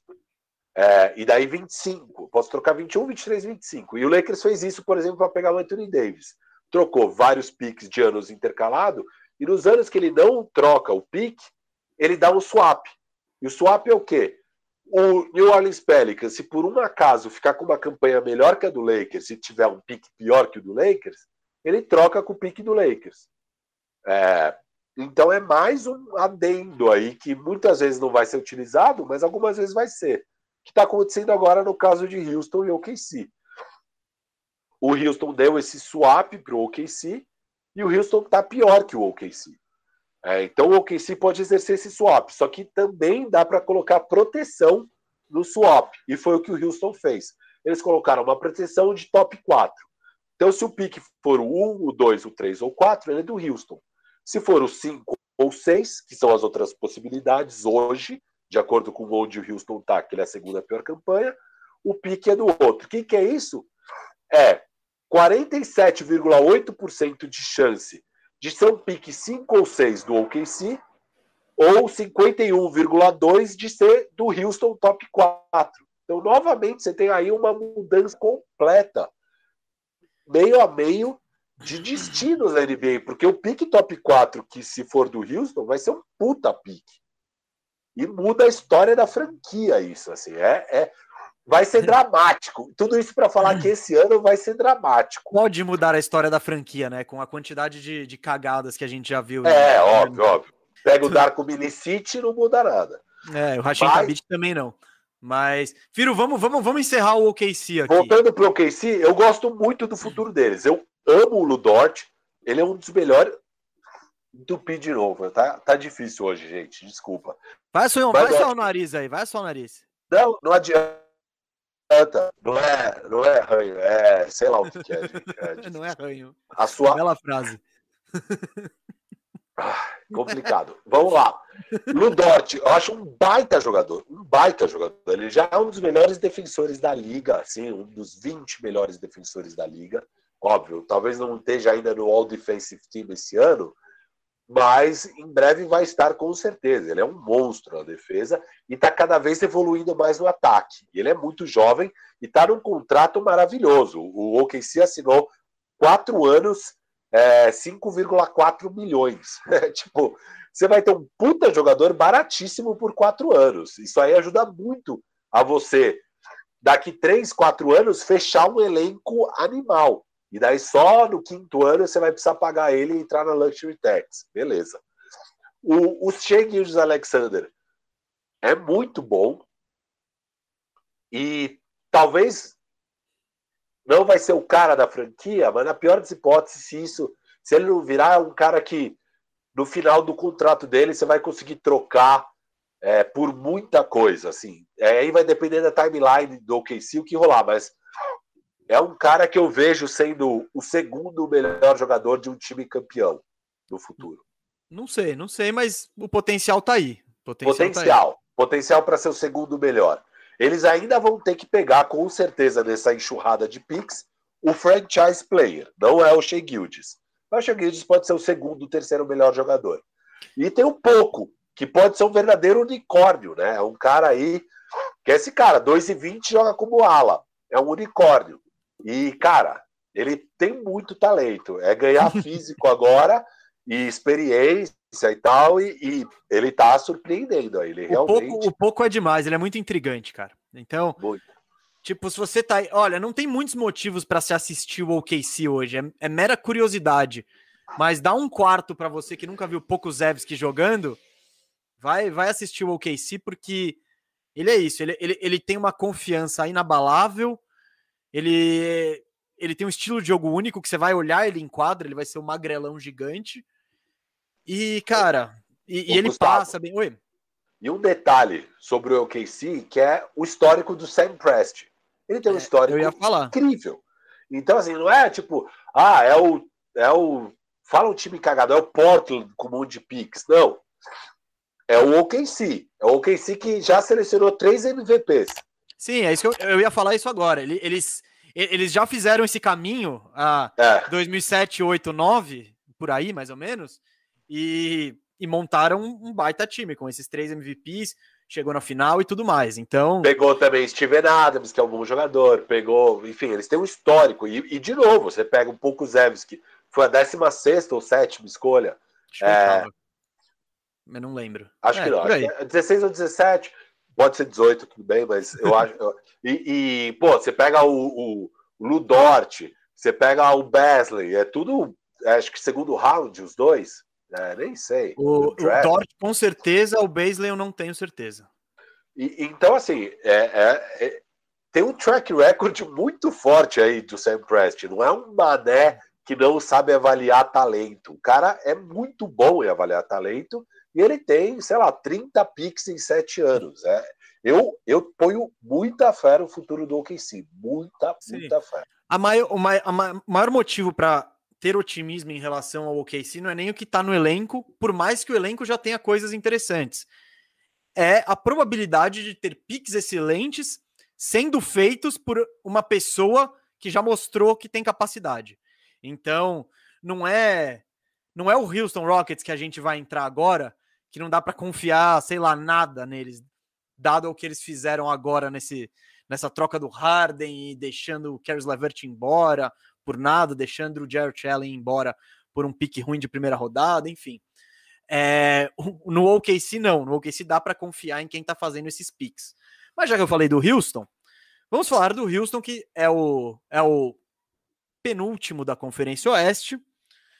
E eles abraçaram com a troca do Harden, eles entraram com tudo no tank, né? O Harden forçou eles a tomar esse caminho.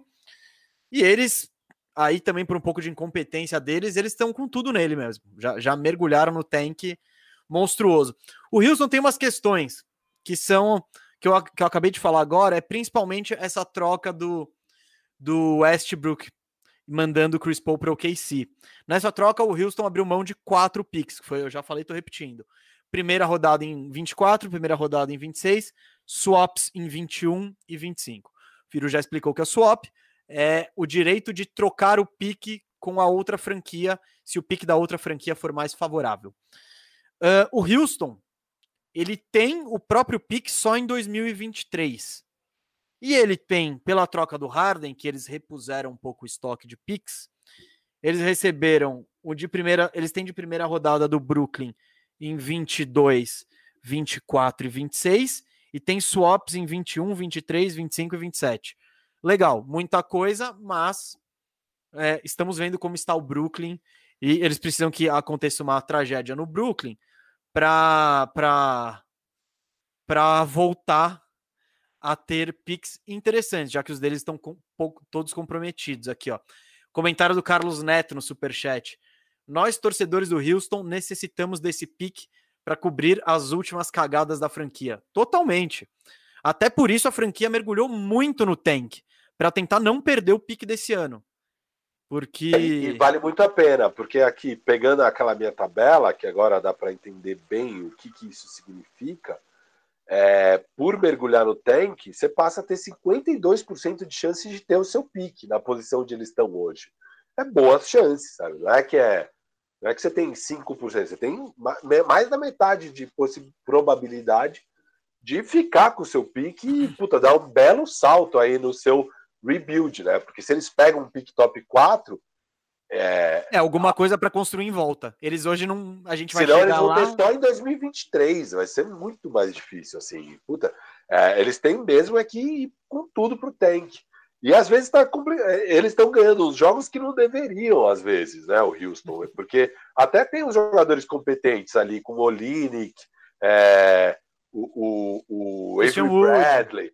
É, Avery Bradley, Olinick, Christian Wood, Kevin Porter Jr. tal é um time minimamente competente que acaba ganhando os jogos com dois veteranos aí. Ah, e o, e o John Wall.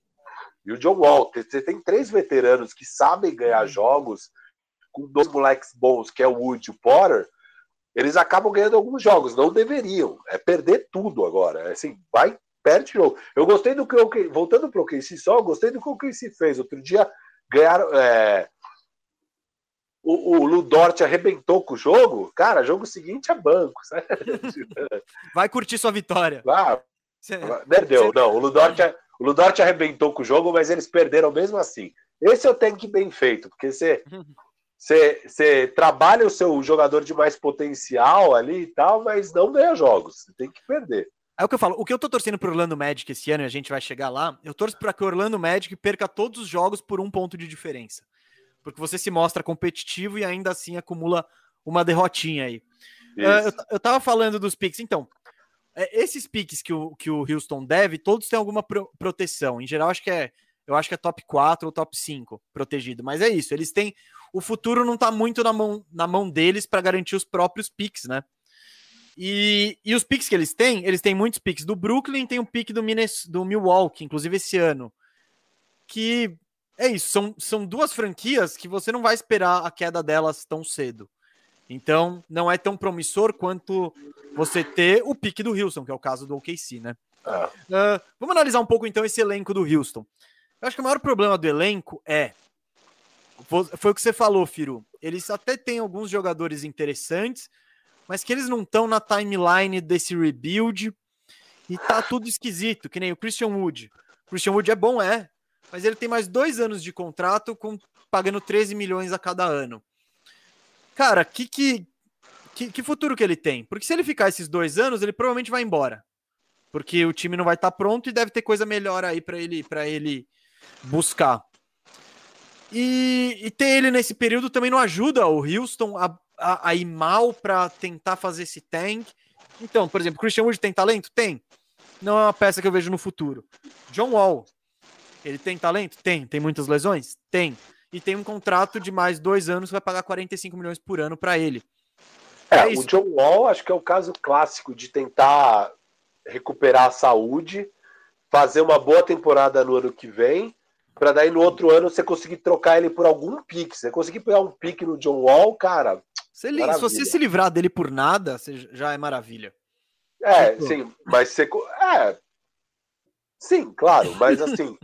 Mas você conseguir pegar um pique, às vezes você consegue, porque é o, é o caminho que o OKC sempre faz, né? O OKC pega as buchas e, você, e sei lá como transforma em pique, assim. É, é. É, é isso é o, Esse aqui pode anotar o futuro do Al Horford, que ele já foi encostado Exato. esse ano, ano que vem ele já joga mais, aí com um contrato menor, mais fácil de trocar. O que, que o Houston tem? Eles, eu acho que eles não têm nenhuma garantia entre os jovens. Ninguém é garantido ali. É, o maior talento é o Kevin Porter. Kevin, né? Isso sim, é, eu, eu, são os dois caras que eu vejo potencial, e é pouco, né? Até para um elenco que já tá no tank, ter dois caras com potencial, porque, tipo, os Olinics da vida, eles têm o valor hoje, eles não têm valor amanhã, e o Olinick vai embora no fim da temporada, então não rende nada. Os caras com potencial são o Kevin Porter Jr., que eles foram bem pegar, que ele tava encostadaço. Ele é muito irregular. Tem jogo, você deve estar tá acompanhando pô, ele é ah. é bem de, de produtividade, sim. Ah, Tem o que eu vejo mais dele é que às vezes comete muito turnover tal. Ele tá jogando muito. nada de... a ver, é. é. ele tá jogando muito de point guard, que até então ele ainda não tinha jogado, então tá se adaptando. Mas, assim, todo jogo que eu vejo dele, eu vejo muito potencial. É um cara, assim. Sim, potencial tem, mas eu digo essa irregularidade não, não, na eficiência. Sabe? Mas é que a irregularidade é muito esperado. O que, o que me. Às vezes eu vejo uns jogadores que um jogo eu vejo o cara e eu falo, nossa, esse cara vai ter um futuro brilhante. E o outro jogo eu vejo e falo, puta, esse cara, sei lá. O Kevin Porter não. O Kevin Porter, sempre que eu vejo, eu falo, cara, esse moleque é bom, sabe? Esse moleque é bom. Ah, óbvio, vai fazer umas merda, vai fazer cagada, vai. Mas todo jogo dele eu falo, cara, esse moleque é bom. A questão do Kevin Porter, para mim, é só a cabeça. Ele tem que ficar com a cabeça no lugar, teve já muitos problemas e tudo mais. Mas de basquete, cara, é muito talento. É muito Não, talento talentoso. tem. Falta entendimento de jogo, que é natural para o moleque que teve Isso. poucas chances, mas você vê o potencial e os atributos estão todos lá. É explosão absurda, tal. Ele finaliza muito perto do ar, ele faz umas jogadas acrobáticas assim, muito da hora, enfim. É, claro, ele, então, ele é a maior joia que o Houston tem nesse momento. Com certeza. Não sei se isso é para um time Não. Eu preferia, é. por exemplo, ter o, o Shea, assim, ou ter, sabe, tem caras mais certos. É, é, é assim. Eu, essa essa é sua cara pouco. aqui, você vai ser mais uma cravada, mais uma braba aí, Firo? Que pela cara que você fez aí. Ah, eu, eu acho que o Kevin Potter vai ser melhor que o Shea, sim. Boa. Braba, é, alerta da braba lançado aqui. Eu, eu acho, que o Kevin mas... Porter vai ser melhor que o Shea, só óbvio, o Kevin Porter tem mais risco. O Shea, eu acho que o, o, teto, o teto do Kevin Porter é maior que o do Shea, o piso do Shea é bem maior, porque o Kevin Porter pode surtar a qualquer momento e nunca mais jogar basquete na vida, sei lá, pode. Sim. É, mas assim, é, eu, eu acho o teto do Kevin Porter maior. Mas independente disso, eu concordo com você que é muito pouco para uma franquia que está em pleno rebuild. Eles têm poucos assets, pouco jogador promissor e poucos picks no momento. Essas coisas, isso tudo vai mudar na segunda metade dessa década, mas para essa primeira metade, cara, vai ser difícil. Por isso é muito importante esse ano eles conseguirem esse pique. É. Muito. E outro, o outro cara de potencial que eu coloquei aqui é o Deshaun Tate, que foi uma escolha de segunda rodada é. esse ano. Ele tem um potencial, ele tem aquele potencial Draymond Green, sabe? De cara que de um ala de um 4-5 baixo que tá em toda a quadra, enfim. Mas é, é isso, tá? Potencial ainda, nenhuma garantia. Sim, Cara, e, e assim, só para falar do porquê que eles estão nessa situação, é porque diferente do OKC, que, pô, desde que o Kevin Durant foi embora ali, e o Kevin Durant foi embora de graça, né? Então eles, puta, o que eles perdem de asset numa dessa é muita coisa. É uma cagada que acho que o, nunca mais vão repetir uma cagada desse tipo. Mas beleza, perderam de graça o Kevin Durant. É, mas depois que o Kevin Durant sai, eles nunca mais tiveram motivos para dar um all-in muito pesado e buscar o título. Então as coisas vão mudando. É a hora que o Westbrook e o Paul George vão embora, eles lotam de pique sem nunca ter dado um all-in, estão nessa posição fantástica. Já o Houston, a gente já falou algumas vezes, é o time que tentou bater de frente com o Golden State Warriors. É um time que foi muito corajoso, foi ótimo para a liga, mas eles deram um all-in fenomenal ali para tentar bater o Golden State Warriors. Não deu certo, beleza, tá ok. Mas aí, aí a... eles, deram, eles deram um all-in com um parzão alto, vai, que foi para pegar é. o Chris Paul. Eles saíram com o par de, par de dama e o outro cara tinha o par de ais. Aí eles tinham um restinho de grana e aí eles deram um all-in com 2 e 7 e foram atrás do Westbrook. E aí, é. e aí saíram aí do jogo. É. Aí já era. E ali ferrou tudo de vez. Ali ferrou tudo de vez. E agora, com o Harden indo embora, eles estão nessa situação onde o time é horrível. Eles ainda mandaram mausaço, porque eles poderiam estar indo para o rebuild com é, Jared Allen e, e Caris não estão nem com isso, porque eles foram horríveis nessas trocas. Não era, desculpa, não era nem, nem ir pro rebuild com isso, era segurar eles e tentar conseguir coisa melhor. É tipo, foi bizarro. Imagina se eles é, só pegam os dois e falam, tá bom, a gente vai segurar vocês até o trade deadline. Pô, você acha é. que eles não é. conseguiam passar um, um, um Allen pro Boston, por exemplo, que tava é. com uma puta trade exception e, e cheio de assets? Ou, pô, Levert. Levert, pô, ele encaixa em uma porrada de time aí. Enfim, eles foram bizarros e essas bizarrices é, pesam muito para que não haja otimismo em relação a eles, né? Ah. Porque ah. são esses caras que estão tomando decisão nesses momentos. Então, esse é, é meio preocupante. Muito, muito, pessimista com o futuro, Calma. mas é, é isso que eu falo. Essa loteria pode mudar tudo, porque se eles pegam o top 4, do nada você vai ter um franchise player você já tem o Kevin Porter, tem o Christian Wood. Ah, não, sim, teoricamente, mas as chances são grandes. Então, é, vai ser dramático e muito interessante a loteria nesse sentido. Ó, no final, a gente vai fazer um ranking desses seis times do que tem menos potencial até o que a gente põe mais fé que vai ter um futuro decente em três ou quatro anos, tá? Mas vamos chegar lá. E agora vamos falar do último time do Oeste que a gente destacou. o que eles estão em tank, mas ninguém avisou lá, mas eles estão. Que é o Minnesota Timberwolves, que tem a pior campanha do Oeste. Eles tiveram uma temporada bizarra de lesões e de problemas com Covid, etc. Porque eles entraram esse ano com expectativas. Eles, eles, ele, eu acho que lá, no, lá, lá em Minnesota, em Minneapolis, eles estavam sonhando com um playoffzinho, com a dupla D'Angelo Russell e, e Carl Anthony Towns, com Anthony Edwards chegando para somar trouxeram o Rick Rubio, trouxeram o Malik Beasley. Então, eu, eu acho que eles foram, meu, vamos para as cabeças aí. E, inclusive, tanto foi o pensamento de, deles esse, que no ano passado, para pegar o D'Angelo Russell, eles deram um pique desse ano que tá top 3 protegido. Então, se ficar no top 3, fica com Minnesota. Se do quarto em diante, ele vai para o Golden State. Cara, o, o, a situação do Minnesota, por mera incompetência deles é maravilhosa. É tipo, não dá para você ter um. Eles têm muito futuro. Só que ao mesmo tempo, não dá para acreditar nesse futuro porque é um time que tá tentando ganhar e é o, e é o pior time da NBA. Então, que que você, que que você, como que se pensa nesse time? Não sei. O que, que eles têm hoje? Eu, eu, eu vou botar o, o, não como uma certeza ou como promessa, que são os que os caras mais experientes. Eles têm o Carl Anthony Towns, que tem mais 3 anos de contrato e 33 anos em média, em 33 milhões em média. Tem o D'Angelo Russell com mais 2 anos de contrato e, e 30 milhões em média por ano.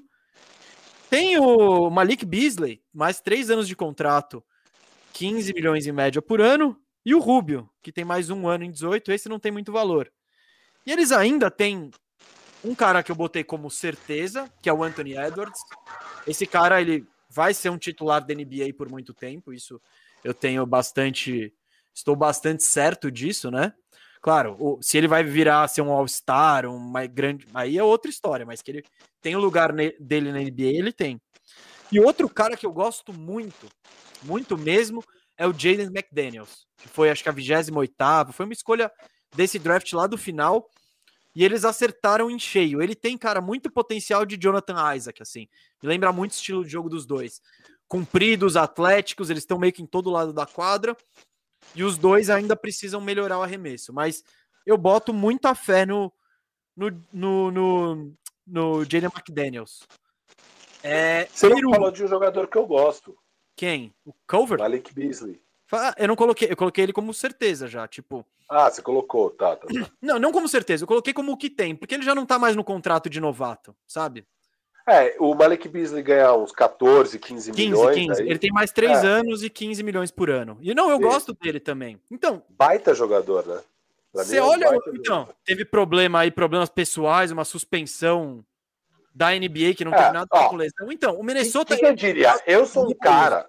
Eu sou um cara que gosto de zoar o Minnesota, né? E, e não sou muito fã do core do Minnesota, que o core mesmo, né? A dupla franchise que é Carl Anthony Towns, que para mim é um perdedor que nunca vai levar um time em lugar nenhum sendo franchise. E não. outro D'Angelo. Outro, outro dia você falou que o, o, Dan, o Carl Anthony Towns não tinha capacidade para ser o número dois de um time bom. Eu é, achei eu que o senhor exagerou ali.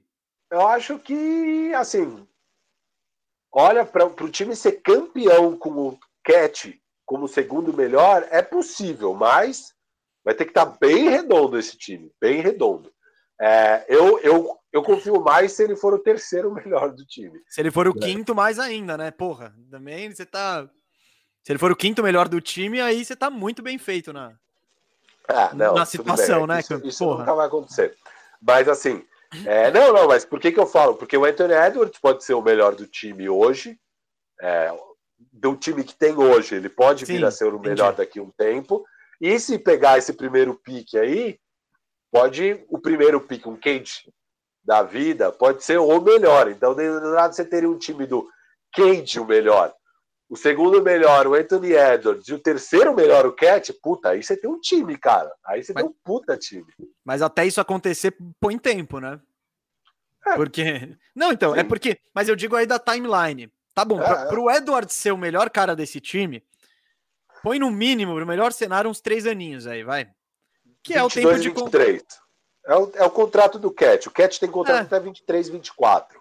Então, é, é, é, é, isso. Essa questão. A questão do Minnesota é que.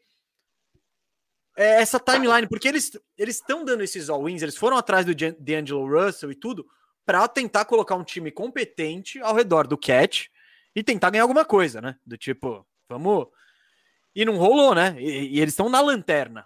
Então é isso, isso que me estranha. Eu não, eu não, eu, é muito é, não, nebuloso mas, ó, tudo. Ah, o que eu ia falar, eu, eu fui interrompido provavelmente, mas eu ia falar que eu gosto de tirar sarro do, do Minnesota, mas essa temporada, porra, foi difícil, cara. Assim, eu, eu esperava, eu, eu, eu nunca esperei grandes coisas. Quem ouviu as minhas previsões para a temporada, eu falei lá atrás, no começo da temporada, do tipo, cara, esse time precisa me provar, não adianta falar que agora vai, porque não vai, nunca vai essa jossa, mas esse ano está muito pior do que o esperado, muito pior do que encomenda, mas tem motivo. O Cat, uma temporada desastrosa pelas questões de Covid, o cara já totalmente traumatizado, é, perdeu a mãe, perdeu mais cinco familiares, depois ainda pega Covid, é, durante a temporada pega Covid. Cara, pra exigir. Eu não gosto do Cat, mas eu dou totalmente um passe para ele aí nessa temporada, porque eu não consigo imaginar a dureza que está sendo esse período para esse cara. Eu tenho muita compaixão com ele, apesar de eu detestar ele como jogador. Eu tenho muita compaixão com tudo que está acontecendo com ele esse ano. Assim, cara, não dá para imaginar o que aconteceu com esse cara. É, não dá para exigir absolutamente nada dele esse ano. Nada, nada, nada. E, e agora, recentemente ele está jogando é, é, muito. Tá, não, ele é, ele é bom, né? Óbvio, ele é muito bom. Assim, eu, eu não acho que ele é um cara tão vencedor e consegue levar uma franquia a vitórias. Mas ele é um bom jogador, muito técnico. Porra, não, tá, não tem o que falar. É, eu só acho que ele é superestimado, mas que ele é muito bom, óbvio que ele é. E ele consegue jogar muito bem. Eu acho que ele foi superestimado, viu? Eu acho que é, hoje, não, hoje em dia ele já não é. Hoje, não, hoje eu acho que ele é, é subestimado. Que tem pessoas tipo você que tratam ele como se ele fosse o Plumlee. Então não. não, é, eu não trato ele como se ele fosse o Plumlee. É que é legal zoar ele. Mas enfim, pô, o Cat aconteceu tudo isso. O Malik Beasley perdeu mais da metade da temporada com suspensões por causa daquela treta da arma que ele apontou para um cara. O, o D'Angelo Russell machucou a temporada inteira. Cara, só aí o seu core do time nunca jogou praticamente. Então, óbvio que eles vão estar em último. E foi uma benção, pensando bem. Porque, sinceramente, assim, é, para mim, nem Cat, nem Dillon, nem Anthony Edwards nunca vão ser o franchise player de um time vencedor, assim. Um time realmente vencedor. É a grande chance deles é conseguir pegar esse top 3 pick agora, cara. É a grande chance dessa franquia desgraçada que tudo de ruim acontece. Essa mas, é a mas sabe que sabe o que é engraçado? Eles é. vão pegar vai o Jalen Suggs, que tava que jogou aí a final, foi vice-campeão universitário. Animal, né? A gente falou do game winner do Luca, o game winner é, do Suggs. Não, foi, foi o é. game winner do ano. Embora, de, é. embora tenha sido uma baita decepção o Gonzaga na final. Mas, tá bom, pegou o Jalen Suggs. Cara, ele vai chegar numa situação totalmente esquisita. Ele vai ser tipo reserva do reserva, porque já tem Russell, já tem o Beasley, já tem o Edwards. Tipo, tem muita gente nesse time. E, e aí Você vai não ficar... joga os quatro? Não, pode ser, mas, porra, beleza, mas tá, pode ser. O, aí é problema do treinador, mas tô falando. Não, mas ele, ele na verdade é um 1-2. 1-2 é. já tem o Russell, Pega a posição 2. O Russell pode jogar de 2. Ele joga de 2 quando tem o joga de 2. O Edwards joga de 2. Já pode jogar de 3. Ah, não, tudo bem, mas o Malik Beasley pode jogar de. É, é um 2. É tipo, todos esses caras, a posição deles é 2. Ah, o então... Beasley banco, beleza. Beasley não, não, tá eu, eu, não. Não. É esse é o ponto. É tipo, você vai brigar para ganhar, e aí a gente vai entrar nesse dilema do. Que a gente falou do Golden State, do, do Knicks, que é você vai entregar tudo para eles ou eles vão falar, não, agora vamos ganhar. E para isso eu preciso ter mais minutos do Rick Rubio em quadra. Porque eu não quero é. que. Eu... Não, então, mas eu tô dizendo, a situação, a, a, franquia tá nessa posição esquisita. De tipo, é um rebuild com gente experiente. Então, que pode é. ser muito bom e pode dar ruim. O ah, eu acho que, do Minnesota é dar ruim. Beleza, eu acho que a gente tá falando de um nível de talento nesses top 3 picks que é cara que chega já jogando que não tem essa, assim. E, e não tem esse. Não, não existe essa dualidade entre jogar o novato ou ganhar jogos. Ganhar jogos é jogar o novato, entendeu? Então não vai ter isso. É eu... tipo você falar: nossa, será que eu dou minutos para o Luca ou ganho jogos? Será que eu dou minutos para o Jamoran ou ganho jogos? Não, não é... falando que vai ser o Luca, mas esse nível de talento: Luca, Zion, Jamoran, RJ Barrett, Anthony Edwards, cara, você joga, ele não vai piorar suas chances. Não, então o Anthony Edwards eu acho que é um exemplo que é, é, é, um exemplo que talvez derrube sua tese. Porque ele, ele tá arremessando, eu acho que de, sei lá, nos últimos meses, ele, é ele tá no top 5 que mais arremessa a bola na NBA. Isso não necessariamente te ajuda a ganhar. Isso te ajuda a desenvolver o talento desse cara. Então, talvez o time tivesse melhor com o Jared Culver. Não, não, não, não. Com o, com o Anthony Edwards mais discreto, sabe? Esse é o ponto. Não, é... mas, mas mais discreto ele pode estar, se tem mais talento, sabe? Mas assim, ele tem que estar em quadra. Não, é porque. Não, tem que estar em quadra, mas hoje, tipo, o Anthony Edwards ele dá um step back desequilibrado com 18 segundos no, no relógio e tá beleza. No, no, num time competitivo, esse tipo de jogada não existe, entendeu?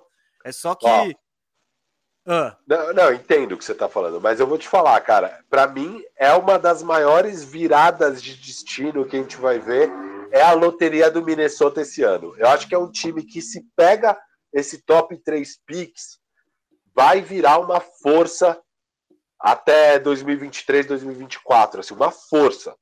Cara, contra, contra o Minnesota só pesa o histórico do Minnesota. Que tipo, que eles não são. Eles não, já tiveram digo, Cat, É uma virada de destino gigante, porque se não pega, cara. Pra mim é um time que não pega nem playoffs ano que vem se não, não pode, pega esse. Pode ser, é o que, é o que indica, né? Enfim, tá. Ele, eles estão nessas. Já vamos ranquear o Minnesota aí no, no, no, no, potencial futuro, mas é um time bem, bem interessante, né? Porque é isso. Uhum. Você tá, eles têm dois. O Towns foi um pique número um, o Edwards um pique número um. O Russell foi o quê? Foi o número dois ou três? É. Então, Tipo, caras de potencial outro... tem vários, né? Mas. E, e por outro lado, é, se o pique vai para 4 e 5, falando de virada de destino, que aí ele é do Golden State, cara, olha essa virada também. Porque você está falando de um time que vai ter é, Steph, Clay, Draymond Green, é, Kelly Oubre e James Wiseman, e do nada você tem ainda um pique 4-5 nesse draft carregado que o Gustavo já falou que tem é, é, é, five Cinco heavy, né? Cinco Sim. caras muito bons. Então, imagina esse Golden State se consegue pegar esse pique, sabe? E o Golden State tem hoje 60% de chance de pegar. É, é, muda totalmente a franquia, assim, muda totalmente. Até como moeda de troca, né? O Golden State. Também, óbvio. O óbvio. Golden State, ele. Porque é isso, ah, o Golden State tem o número 2, o Wiseman vai chegar aí e vai ajudar. Não ajudou em nada. Então, o novato, às vezes, ele tem um tempo um de. Nem o Golden State é, a janela. Né? Não, é, é. O Golden State a janela é menor. É menor. Se o Golden então... State pega esse pique, junta com o Wiseman, você às vezes pode pegar o Bill. Bill, é exato. Que, é tudo que o Washington precisa. É pegar o Wiseman e o, e o top 5 aí desse draft. Então, é, o, o, Golden State com esse pique fica numa situação muito interessante de, de o que fazer, né? De, de proposta da franquia para o futuro. E eu acho que, claro, o caminho mais seguro é pega os dois, vai desenvolvendo junto com o Steph, depois. Eu acho que o Golden State deve para o Curry e para essa geração tentar ir buscar mais título e tentar tentar trazer o Bill assim seria a coisa perfeita, que é um, é um cara de 28 anos que já vai, é. já vai puxando, Não, né? E, e, olha a virada de destino, que é louco, né? Porque então o Golden State Warriors tem esse ano 60% de chance de ficar com esse pique é, e o ano que e se não rolar esse ano, ano que vem não tem proteção.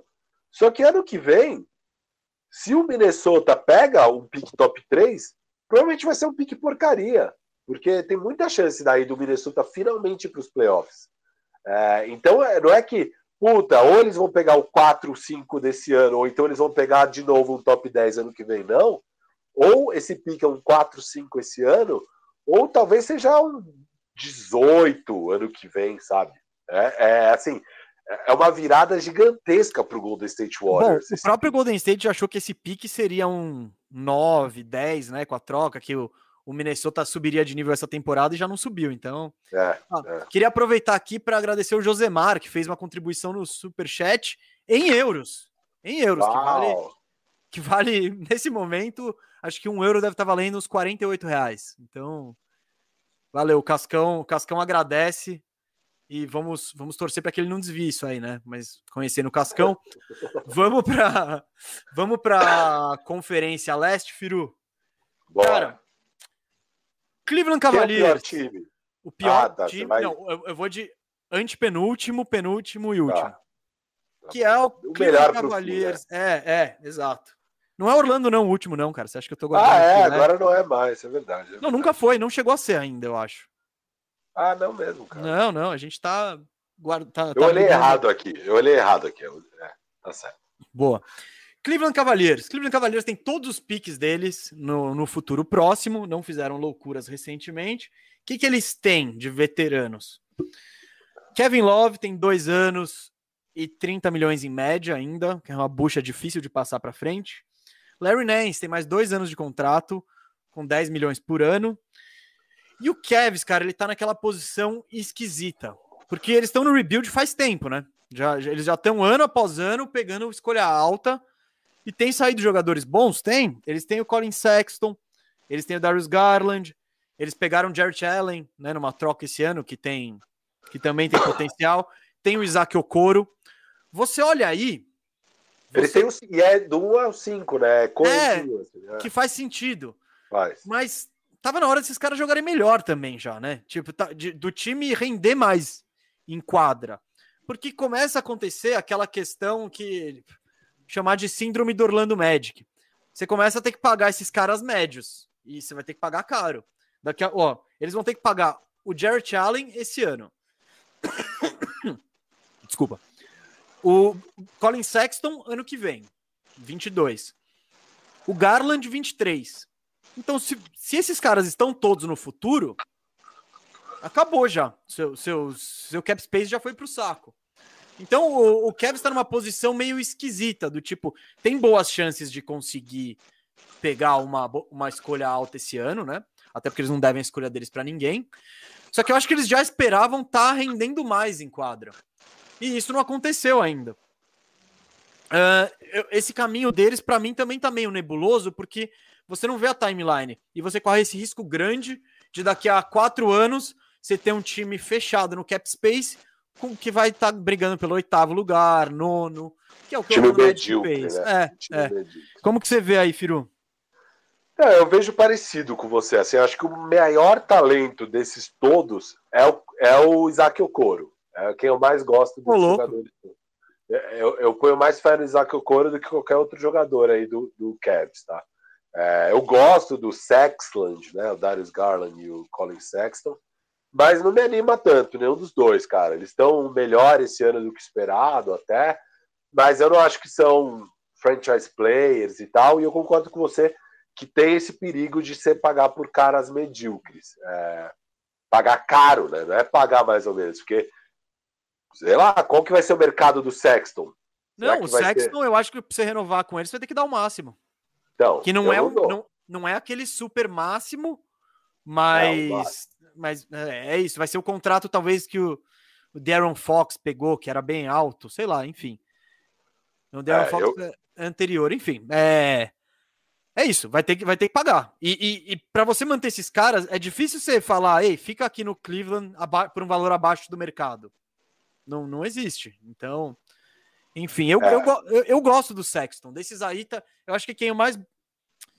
Ai, cara, pior que eu gosto dos quatro, viu? É, eu, eu gosto mim, muito do Jarrett Allen, por exemplo. Eu gosto dos cinco. Eu gosto do Larry Nance também.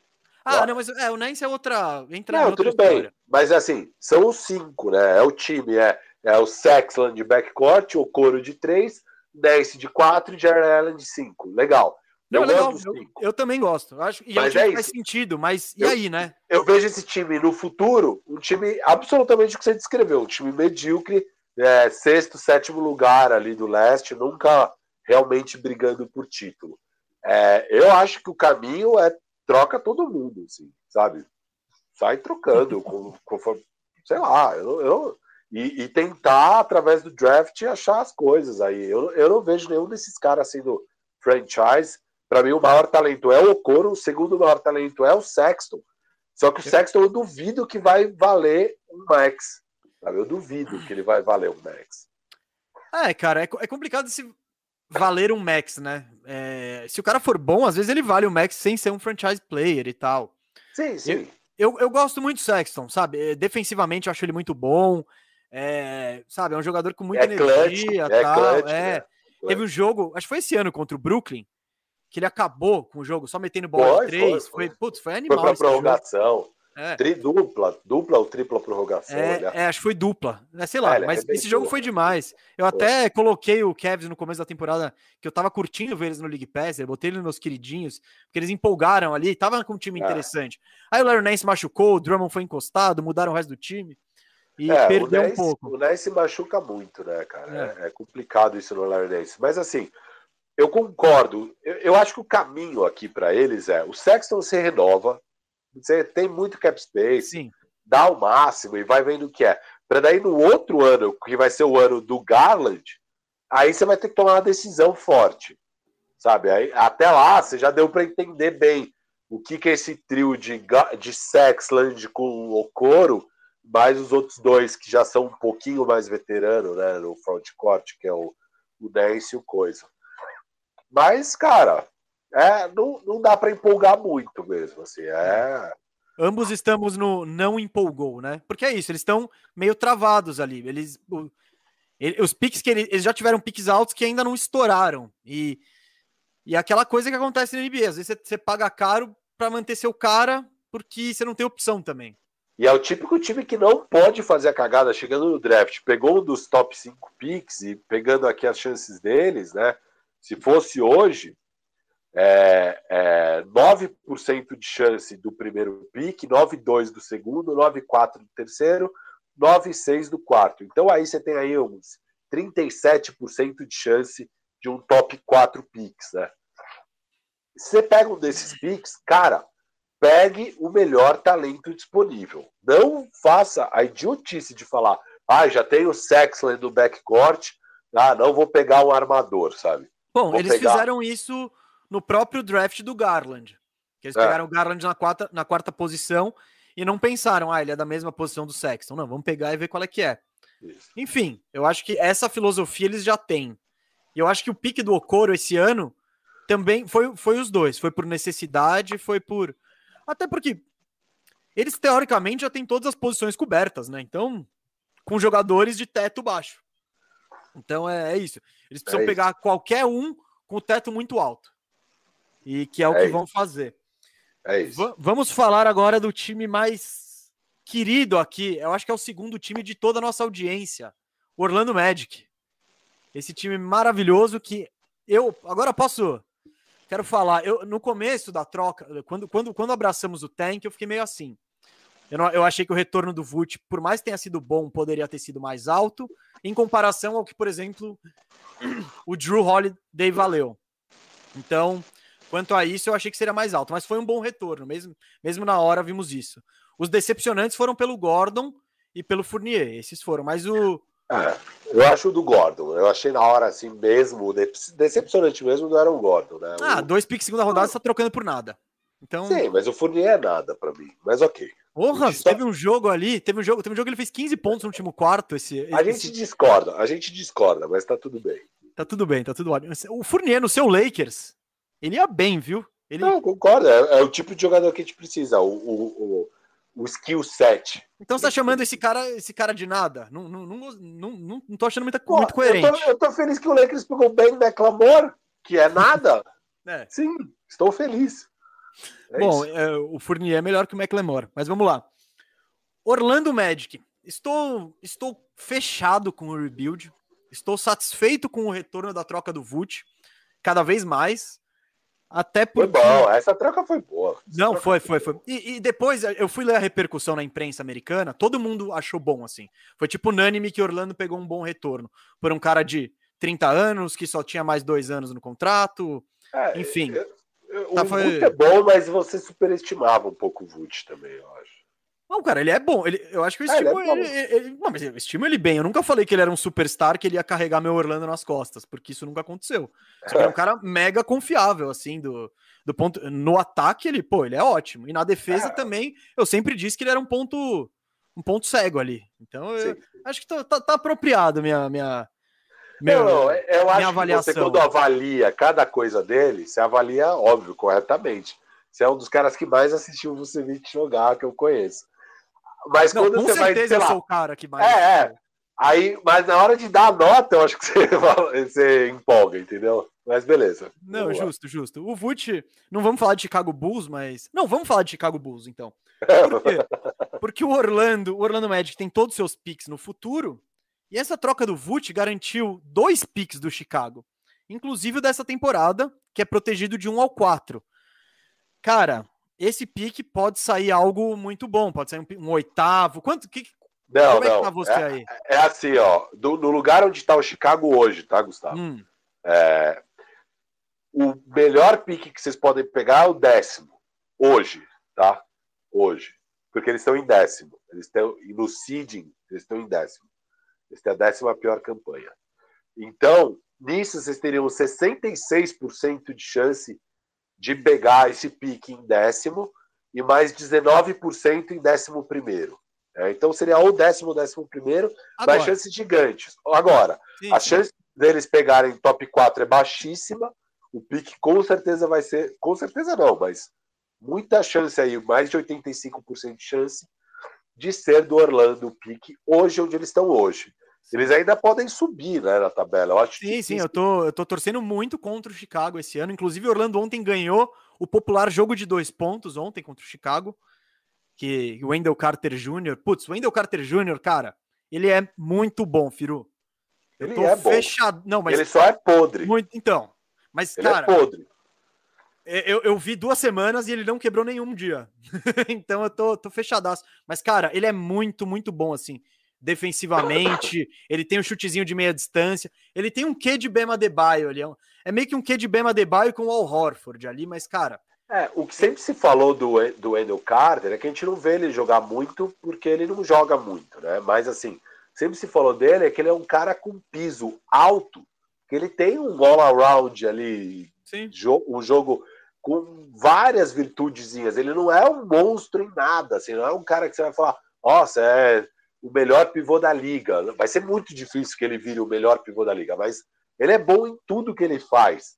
É, a grande questão do Wendell Carter é, é, a saúde. É a saúde. Sim, sim. Não, eu é... concordo total. Calma aí, deixa eu ler o, o superchat Isso aqui. Vai você.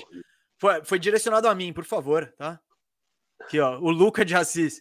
Mesa, se você viajar para Disney com seu filho, você acha que ele consegue um contrato com Orlando?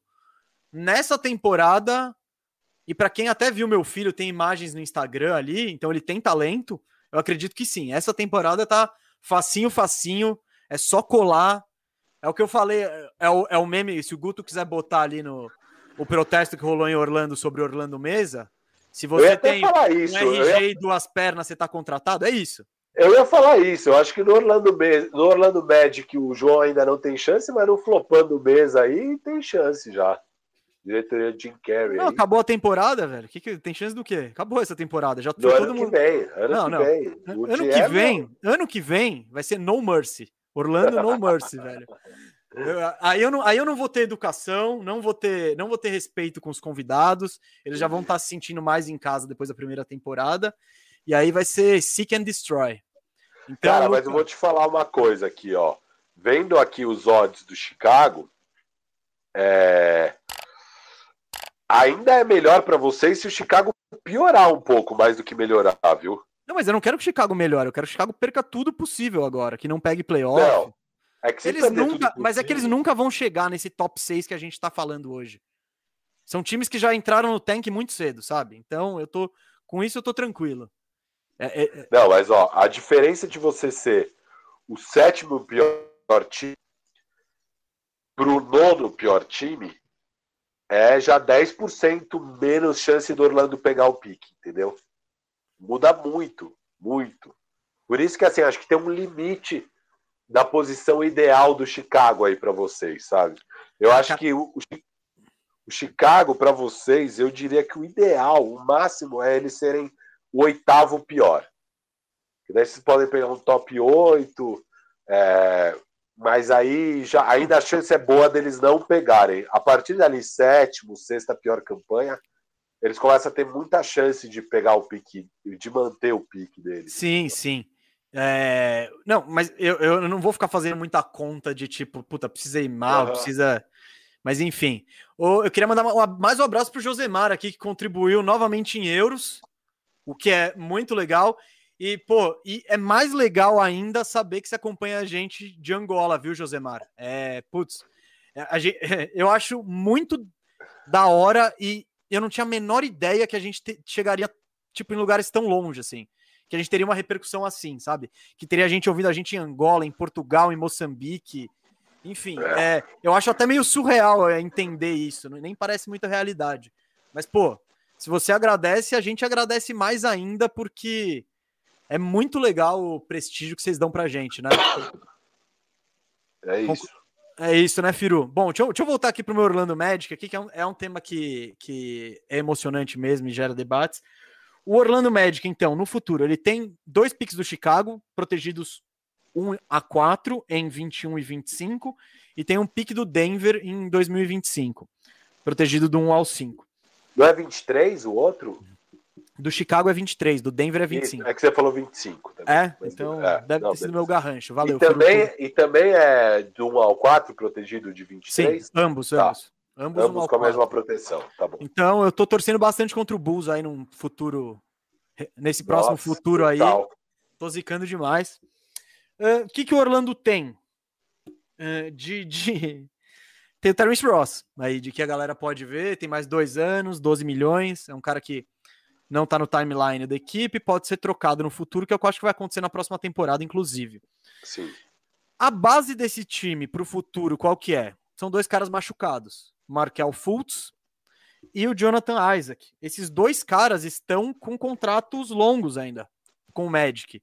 O Fultz tem mais três anos de contrato com 17 milhões em média, E o Isaac tem mais quatro anos com 20 milhões em média. Então, o Orlando já apostou nesses caras que, que volto a dizer, tão lesionados, mas eles são a, a, a, o alicerce do futuro. E eu concordo com isso. Eu gosto muito dos dois.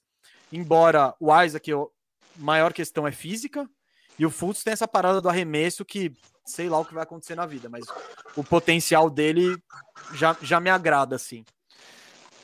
Certezas eu botei. Cara, o Wendell Carter Jr. para mim é uma certeza. Né? Barrando a questão física, ele, ele. O Orlando pode ir tranquilo falando: o Wendell Carter é meu pivô do futuro. Nisso eu já tô. O que que? Ah, gostei, gostei.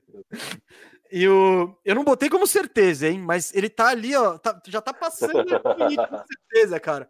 Chuma Okeke. Meu, esse maluco é muito bom, velho. Muito bom. Ele é um ala inteligente, assim, com chute de fora, marca bem, passa. Ele é o cara que ajuda o time a vencer. E nesse e Orlando tá até sendo competitivo nos jogos aí. Surpreendentemente competitivo. Então, boto fé no, no Okeke demais. E aí tem mais uns moleques aí. Tem o Cole Anthony, que ele, ele, ele, demonstra muito potencial às vezes. E o que, vezes... que foi o primeiro round esse ano, né? Foi ano passado, ele passou o ano inteiro machucado. Ele foi a décima escolha em 2019. Ah, décima sexta escolha. Décima sexta escolha, é isso, 2019. E ficou, e, tipo, ele tava, ele tava destruindo no March Madness. E ele se machucou no jogo, tipo, ele tava acabando com o jogo por Auburn. E ele se machucou nesse jogo e perdeu o ano inteiro. Aí o Orlando quis apostar nele mesmo assim. Se, não, se ele não se machucasse, ele teria sido escolhido bem acima. Cole Anthony. Cara, ele tem um quê de Allen Iverson, hein? Ele tem um quê de Allen Iverson, mas só no estilo de jogo e nas trancinhas. Porque eu, eu vejo. Não, o estilo é parecido mesmo. Ele é baixinho, ele gosta de bater para dentro, tenta umas meio... É. Só que hoje, se fosse apostar, o que, que vai ser o Cole Anthony? um bom sexto homem, assim. É aquele cara que sai. O Lu Williams. Ele vai ser o Lu Williams. Se fosse para postar hoje. Não o Lu Williams de hoje, tá? Que o Lu Williams já era. Uhum. RJ Hampton. Eu não sei muito o que esperar desse cara. Ele é ele mega explosivo. Jogado? Tem, tem, tem. Ele é, cara, ele é muito explosivo, assim. Ele é daqueles caras que dá dois passos e pula para umas cravadas monstruosas, mas falta consistência no jogo ainda, falta meter bola, falta decisões melhores. E tem o enigmático Mo Bamba, né? Que eu não, eu não sei o que esperar dele. Ah, não vai ter espaço, né, com o Endocard. Não, não, não, não. Ele já vão virou. Trocar ele. Ou se é, trocar, ou vão perder. Sim, ah, eu renovaria por pouco. Sabe? Se tipo. É, ele, ele, ainda tá no contrato. É, é, é, ele tá no contrato que vocês renovam, né? É, se tem a prioridade. Né? Sim, ele foi, ele foi escolhido logo depois do Bamba, na real. Do, aliás, logo antes do, do Wendell Carter, Carter, que foi uma bela escolha do Magic. Mas enfim, ele e tem, tem o potencial. Gary Harris, cara. O que, que você. Não, não. O Gary Harris, você acha que só veio. O é Magic peso. não tá apostando nele? Não, não, não, não. O Gary Harris já era. E eu tô vendo os jogos, ele, meu, já era. Não. Ele... Eu vi ele bastante no Denver e eu também acho é, que, cara, cara, É que sabe o que rolou? Eu achei mó estranho. Para mim, para mim, o Gary Harris foi só como peso do contrato para bater, inclusive deveria piorar a situação do Denver para conseguir o Aaron Gordon. Deveria ter que dar ainda mais coisa, porque você está dando essa bucha. Mas lá nos Estados Unidos, quase todo mundo, na hora de avaliar essa troca do Aaron Gordon, colocou como positivo do lado do Orlando Magic pegar o Gary Harris. Como se fosse, ah, não, eles estão apostando nesse, nisso aqui, porque são. Eu não entendi nada, porque para mim não era esse o caso. Mas... Eu acho que. Desculpa, eu acho que de positivo. É, cara, ele é um expiring no ano que vem de 20 milhões. De 20 milhões num time que não, não vai gastar dinheiro mesmo, sabe? Então, talvez ele vire. Eu duvido que alguém dê alguma coisa por ele, mas se você conseguir recuperar ele de algum jeito, ele pode render alguma coisa. E se não recuperar, beleza, põe ele no fundo do banco e já era. Enfim, Firu, o que, que você acha do futuro desse meu Orlando Magic? Você gosta do que você tá vendo?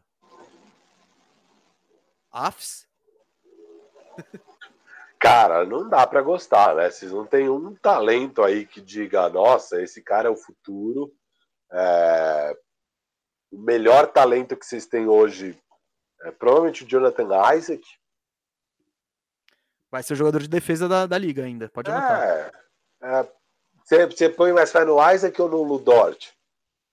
Para ser jogador de. Nossa, no Isaac, sem dúvida. Sem dúvida. Se ele não se machucar, eu não, não tenho como, a menor não dúvida. Só, não como jogador de defesa, como jogador. Não, sem dúvida o Isaac. O Isaac ele, ele, ele traz uma dimensão muito. Cara, ele é exatamente o, o ala de força ideal para você jogar com esses pivôs modernos, tá ligado? Que tipo, com, que não protegem muito o aro, por exemplo, uns sabones da vida. Então eu, eu, eu vejo muito futuro nele, assim, muito, muito. Questão é lesão, é, cara. Porque, só que... Não, mas tudo bem, mas falando o Isaac, digamos que ele realize o potencial que ele tem. É para ser um role player de elite, certo? Sim, sim, é um especialista é. ali. É, isso, é, é um especialista, é um role player de elite. É o, digamos, o Draymond Green é um role player de elite. Não, não que seja parecido Não, não, não, mas dele. isso, isso, isso. Mas ele é nunca, isso, não, ele não vai ser o melhor cara do time. Isso é o cara para ser o terceiro ou quarto melhor de um time bom. É o terceiro ou é. quarto melhor. O role player de elite é, é isso. É o Gobert. O Gobert é um role player de elite. Ele não, não é o melhor jogador de um time de elite. Ele é tem que ser o terceiro ou quarto melhor. Sabe? Não o tem segundo. Jeito. É, e no caso do Utah, talvez ele seja o segundo. Mas é que o Gobert talvez seja o melhor role player de elite dos últimos tempos aí. É, mas enfim, é, eu concordo. Mas, você acha que o Dort vai ser isso, por acaso? Só para eu saber. O quê? Você que Você comparou o Isaac com o Dort, aí você falou, não, mas ele vai não, ser um role player de elite. É isso não, que eu não, pensando, você vê o Dort. O Dort, o Dort para mim... além de role player? Não, não, o ah, Dort é terceiro melhor jogador de um time campeão, no máximo. No melhor terceiro cenário, quarto. É. Isso, isso, no melhor cenário. Terceiro ou quarto melhor, mas é role player. É um role player com certeza. Assim. É que em relação a isso que você perguntou, é muito mais difícil se achar um Isaac do que um Dort. É, essa é a questão. Eu acho que ele traz, pela posição, porque ele vai jogar de 4, talvez ele jogue até como um 5, uh, um 5 de small ball. É muito mais difícil achar um cara que vai ter, é, que tem essa envergadura, que vai conseguir marcar esses alas de força, que vai conseguir marcar um cara de perímetro, que vai dar toco e roubar a bola. Enfim, é, ele, ele é mais é uma espécie mais rara. Por isso tá. que eu ponho mais fé, assim. Não, beleza. E, e, eu concordo com o que você está falando. Então, o maior talento é esse cara. Então, você ainda vai precisar achar aí nos próximos anos o melhor jogador, o segundo melhor jogador, é, um terceiro bom jogador ofensivamente, assim tal. Então, assim, falta muito pro Orlando Magic, muito. É, não dá para empolgar, mas pelo menos saiu daquele marasmo, né, de ficar mediocremente em oitavo eternamente, que era o caminho que estava seguindo. Então, eu já vejo o Orlando com melhores olhos hoje do que eu via dois meses atrás. Mas aí agora, agora é começar a trilhar esse caminho, né? É, é o começo. Não, é então, começo. é que o Orlando, ele tá no começo mesmo. Mas eu acho é. que ele já parte, tipo, você compara eles com o Houston. Não, então eu, eu ia falar isso. Existe início de rebuild, existe times que já estão mais na frente no rebuild. O Orlando tá no início, então é normal você estar tá assim. Só que pelo menos é o início, você não tá partindo no cenário todo cagado, que é o caso do Houston. O Houston tá Exato. tá no início, mas é o início todo cagado. O Magic tá no início, um bom início. É isso. Não, então, é isso. Pô, e isso não é motivo de, de ânimo? Pô, pra mim é. Mas calma, vamos, vamos, vamos, vamos terminar o, o Orlando Cara, Magic no final. Fultz, Fultz eu acho que pode ser um jogador decente, mas... Esse ano, Firu, ele, ele foi bem, cara. Ele foi bem, assim. Questão é, meu, se ele não souber arremessar uma bola ali dos cotovelos, da linha... Tipo, tá, o teto dele vai virar baixíssimo eu acho que ele pode chegar lá. E a partir do momento que, se ele conseguir meter essa bola com, com consistência. Consistência. É.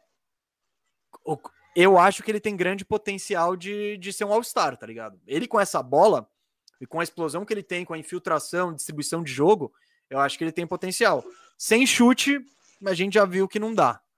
Então, é. eu, eu tenho. Eu boto mais fé nos caras do que você. Assim, eu, eu acho que tem uma, uma, uma base muito boa. Você pega Fultz, olha, olha, olha esse time aí, Fultz, o Keke, aliás, Fultz, Cade, vou botar o Cade Cunningham, tô nem aí, mas pode pôr o Jalen Suggs ou o Jalen Green, que são dois caras, os caras de perímetro aos quais iria atrás. Fultz, Green ou Suggs, o Keke, Isaac, Wendell Carter, cara, eu acho um time bem honesto, assim. Vou te perguntar do jeito melhor, porque outro time que tá no rebuild, tá aí meio no começo, tá partindo do patamar parecido, é o Cavs. Você acha que quem tá melhor posicionado? Não, eu acho que o Orlando tá melhor posicionado que o Cavs.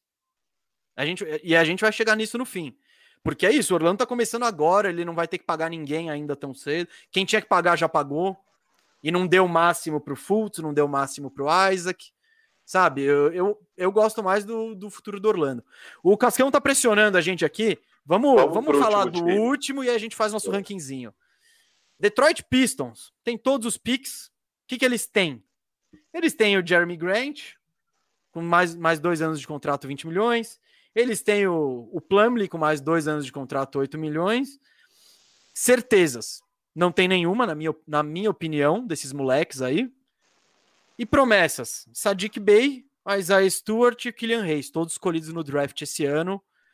Que até agora quem mostrou mais para mim foi o Sadiq Bey. E aí, filho, como você vê o futuro desse time aí? Você gosta desse rebuild? Não gosta?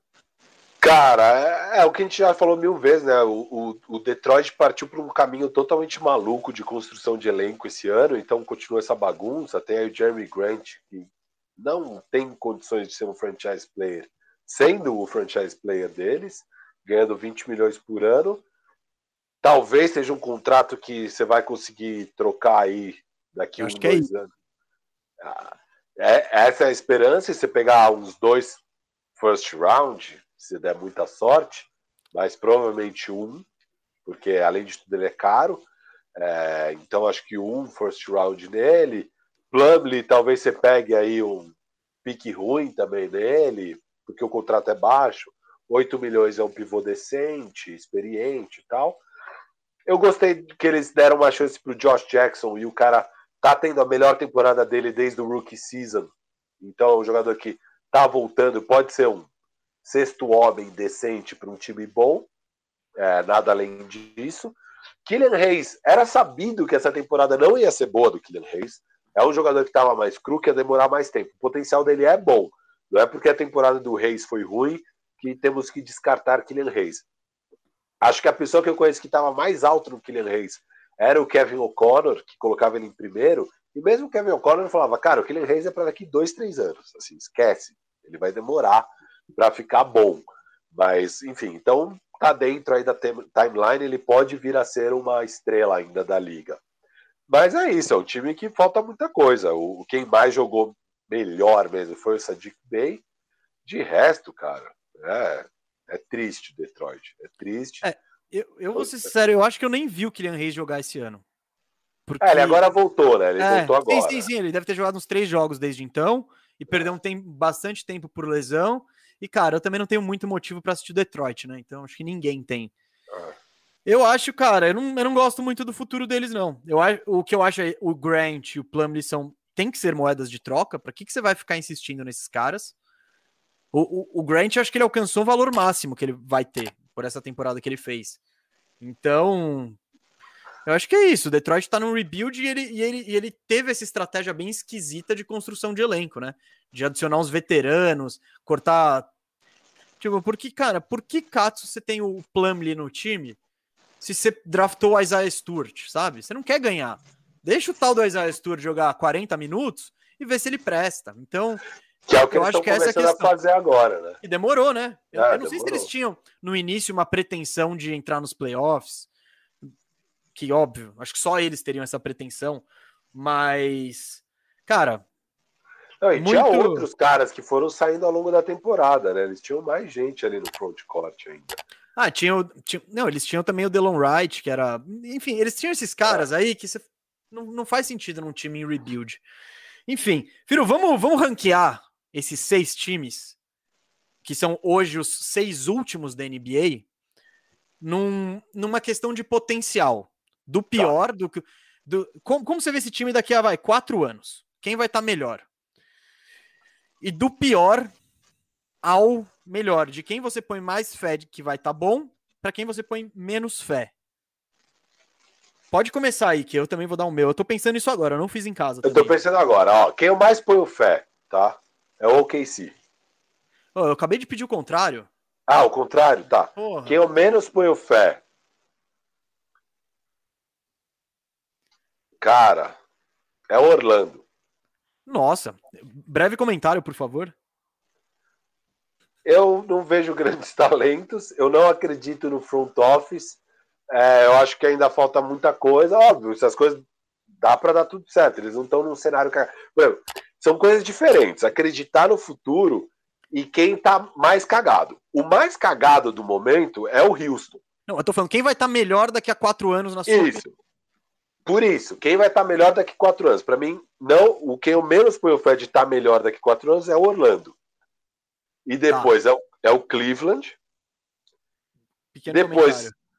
Pode, pode dar um pequeno comentário que eu vou, eu, vou, eu vou, eu vou depois. É tudo isso que a gente falou. Eu acho que o Cleveland tem um time perfeito para ser medíocre. Perfeito para ser medíocre. Ótimo é, comentário, adorei. Pode, é isso. O Cleveland tem um time perfeito para ser medíocre. Então, eu acho que dificilmente eles vão estar tá bem daqui a quatro anos. A não ser que eles sejam bem radicais, não fiquem presos esses jogadores, troquem, sejam agressivos. Não sei se eles vão ser. Não gosto do Dan Gilbert como dono. É, tenho, sei lá, acho que é uma franquia totalmente fracassada que só teve sucesso porque deram a sorte do LeBron estar lá. Tirando isso, esquece. É um time que eu não ponho fé. Aliás, desculpa, eu vou colocar em último Cleveland. Vou colocar Boa. atrás do seu Orlando. Cleveland, depois Orlando, Detroit. Track record horrível. Poucos assets agora de cara. É, não ponho fé. Detroit, tá? Boa, gostei. Agora, eu vou colocar Houston dos três do Oeste, porque Houston tá muito cagado, mas eu gosto muito de Kevin Porter e, e, e eu acho que se eles pegam o pique desse ano, muda tudo, sabe? É, é muito doido. Vamos ver. É, esses dois times que eu vou falar agora, Houston e Minnesota, tudo pode mudar de acordo com essa loteria. Já falei mil vezes é, o quão maluco vai ser essa loteria para esses dois times, mas é isso. Então, para mim, é o Houston porque está mais cagado, e depois o Minnesota, que está partindo num ótimo patamar para ir bem. Ir bem aí. É, então, Minnesota. Aí, quem eu mais ponho fé, de longe, o KC. É, um track record brilhante, já tem jogadores que eu gosto. É, tem muito pique, tem muita chance de pegar muito pique bom nos próximos anos. E o cara é fantástico, Sam Prest, confio muito no trabalho dele. Espero que dessa vez, quando chegar na hora de ter que entrar na Luxury Tax, o dono não seja um cabaço e deixe embora um cara do tamanho do James Harden por questão de grana. É, é, que assim, é, é, acho que a maior cagada que eu acho, já vi um dono fazer na história foi essa questão do James Harden, e aí a culpa não é do Sam Prest. O Sam Prest tem um track record imaculado aí, o cara é brilhante. Bom, eu vou. Minha vez de fazer minha listinha aqui dos. dos dentre os seis piores times da NBA nesse exato momento, quem que vai ter o, um, o melhor futuro daqui a quatro anos por aí? Em último lugar, eu coloco Houston Rockets. É, eu não tô alto assim no Kevin Porter Jr., não, não tanto quanto o Firu, né? Mas é, eles estão devendo muito pique ali pro, pro OKC. Eles não têm talentos o suficiente da molecada. Os veteranos, além de ajudar eles a ganharem um pouquinho mais, eles não encaixam com o timeline do, de uma reconstrução. Então, não vejo esse time com um futuro muito brilhante. Claro, pode dar sorte se está bem no, no, draft, mas até pela, até pela troca do Harden, pelas cagadas que foram feitas, também não, não dando o voto de confiança. É, então, é.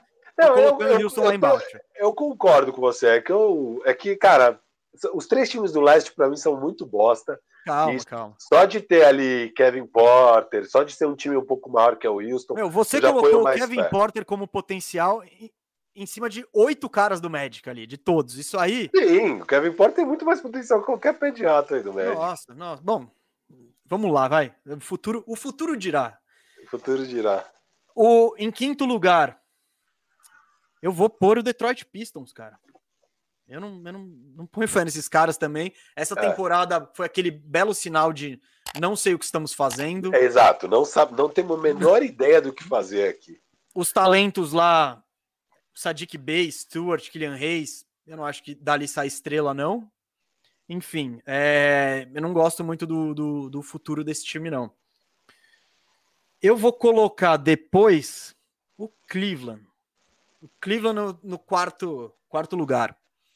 Porque o Cleveland, de talento, se for ver o time desses daqui, talvez até seja o melhor time, vai. Brigando com o Minnesota, se for ver o time mesmo.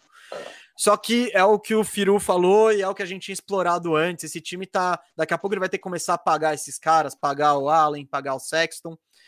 E, e essas franquias menores de maior relevância, muito facilmente elas se elas pagam mais os caras que não merecem e ficam com times medíocres, que foi o, o Orlando Magic até agora, por exemplo, né? Então, é, é, é a história diz isso. Fomos pagando os caras, aí ficou sem grana, foi pagando Fournier, Aaron Gordon, Vucevic, e aí você fica travado, sem flexibilidade e sem o talento necessário. Então, eu vejo o Cleveland indo para esse caminho. Restam três times aqui, os três que eu vejo com mais potencial. Cara. Você não vai colocar Orlando no balaio de Minnesota e OKC, né? Gustavo? Em terceiro lugar, eu vou colocar o Minnesota Timberwolves. Ah, sai daqui. Quase um tá empate tá técnico. Não, não, empate técnico por quê? Por quê? Porque o Minnesota também, eles não têm benefício de dúvida nenhum. Eles, tem, eles tentaram. Não, é eles, é. Te, eles tentaram ganhar esse ano, eles tentaram chegar em playoff e tem a pior campanha da NBA. Eles reforçaram, fizeram essas trocas malucas. Então, o Minnesota, eu tô falando daqui a quatro anos vai ter um baita. Não sei, não sei se vai ter um baita time. Eles podem ter trocado o Towns, feito um, um bando de cagada, ou pode ter um timaço mesmo. Às vezes eles encaixam o pique esse ano e, pô, o cara encaixa perfeito com o Edwards, tal, não sei o que, o Towns. Pode dar certo? Pode, mas a gente tá falando de futuro, de. Eu não, eu não, eu não sei. Se o, se o Minnesota. O Minnesota também pode tomar daqui a alguns anos o caminho de trocar o Towns e estender esse rebuild. E aí eles vão, podem virar um novo OKC, assim, estocando picks e, e jovens talentos. O Minnesota, por, por ser essa bagunça e pelo histórico aí de fracassos, e você, eh, eh, muito me surpreende você que acha o, o Towns o Plumlee, um Plumlee da vida, você que acha o D'Angelo Russell, o Jordan Clarkson, e aí tá me cornetando agora. Mas tudo bem. Não, eu acho o D'Angelo Russell o Jordan Clarkson, mas ele vai ser o quinto melhor do time, tá ótimo. Não, Até porque então... o Malik Beasley é obviamente melhor do que ele. Então, Ei, o D'Angelo Russell como quinto melhor do time tá uma maravilha. Então, diz, mas claro, você vê talento, é o que eu disse do, do que. Pô, esse time tem, tem muito talento, inclusive, para estar num lugar muito melhor. Por que, que não está? Teve uma temporada bizarra e tem anos e anos de decisões meio discutíveis. Então vou botar isso de lado. Em segundo lugar, eu vou botar meu Orlando Magic, porque eu tô fechadaço, eu tô fechadaço com Orlando. Eu gosto, eu te falei, eu gosto muito desse core, velho. Eu gosto muito. Ah, animal, é animal. é animal, cara. Não, pelo, a galera em Orlando tá saltitante, Gustavo. Tá todo mundo empolgadaço, cara. Eu vou te contar dois cenários dois cenários. Cenário número um: Fultz e Jonathan Isaac voltam 100% e fazem o melhor time sub-24 da NBA com Fultz. É, número dois que vamos escolher nesse draft agora, que vai ser ou Cage, ou Suggs, ou o Jalen Green. Chuma Kick, Jonathan Isaac, jogador de defesa em 2026, e o Wendell Carter Jr. Gosto disso, elenco barato e que pode competir. Segundo cenário, Fultz e Isaac nunca mais voltam a jogar nessa vida. A gente vai garantir a melhor escolha do draft para os próximos três anos. Que também é a fórmula do OKC. Então, eu gosto desses dois caminhos. E vamos torcer para estourar ali um Cole Anthony, um RJ Hampton. O Mobamba acho que não vai estourar. Mas. o Chuma, o Chuma pode estourar, enfim. Eu, eu, eu, eu tô felizão, tô feliz com o meu time. Tô, não, não, eu entendo você estar tá feliz, porque vocês estão num lugar bem melhor agora do que vocês estavam nos últimos 5, 6 anos. Ótimo, faz sentido você estar feliz. Mas eu acho que tá. Igual você sempre faz com o seu time, você tá excedendo um pouco aí a, a a realidade dos fatos, mas tá Nossa, bom. Tá? Quando o Orlando começou a temporada um invicto, eu, um eu falei que era, era fogo de palha. Pô, tá me dizendo de é. empolgar. A gente começou o ano 4-0. Só faltava não achar que era fogo de palha, né, cara? e para finalizar, eu tô com o Firu, ou KC. O KC, eu acho que eles têm o caminhão de Pix. O elenco não tem muita coisa, mas pode sair. Mas, mas já tem o Shake, é uma. Sabe? É, é talvez desses caras. Não, não, calma, eu vou chegar lá. E o pouco também. Pouco zero. E o pouco, e o pouco. É, mano. Mas ah, é o Shea, o Shea é, o mais, é o mais próximo, acho, de, se tornar é, uma estrela. já é quase um All-Star, né? Ele e... já é quase um All-Star. Entre todos esses caras que falamos aqui, ele parece o mais pronto, então, e o mais certeiro. Cara, eu, é isso. Eles têm o Sam Prest escolhendo, eles já fizeram isso há 10, 15 anos e com sucesso. E tem um caminhão de picks, e não são só picks mais ou menos, tem picks promissores, que é o pick do, do Clippers. Se o Clippers for para o saco, daqui a pouco o Kawhi vai embora, ele irrita, esses picks ficam maravilhosos. E o pick do Houston, que já está em rebuild. Então, concordamos aqui que o Oklahoma City Thunder é o time da, da rabeira da NBA com mais futuro. É isso, Firu? É isso, total. É, é isso. Ó, hoje o Cascão não gostou, mas a gente estourou o tempo. Então, espero que você do outro lado tenha gostado. Dá, dá seu tchau aí, Firu, vai. Não vamos enrolar muito, não. Não, é, eu preciso também, eu preciso buscar minhas filhas na escola. Gente, valeu, muito obrigado aí por acompanharem. É, foi excelente. Eu gostei muito de. Eu gostei de pesquisar. Eu fiz uma planilha imensa com esses piques dos últimos 11 anos. É, eu não sabia como funcionava o draft. Eu estudei para apresentar aqui para vocês esse negócio de só sorteio os quatro, é, sei lá o que. Eu achei muito interessante tudo isso, então me diverti. Espero que vocês tenham aprendido, ou se sabiam, também tenham se divertido e gostado das nossas análises aqui. Segue a gente nas redes sociais. Eu sou arroba FiruBR ou arroba FiruBRR, dependendo, mas é Twitter e Instagram, você escreve arroba FiruBR. Sou bem ativo nas duas, talvez até um pouco mais no Twitter, mas sou bastante ativo no Insta também.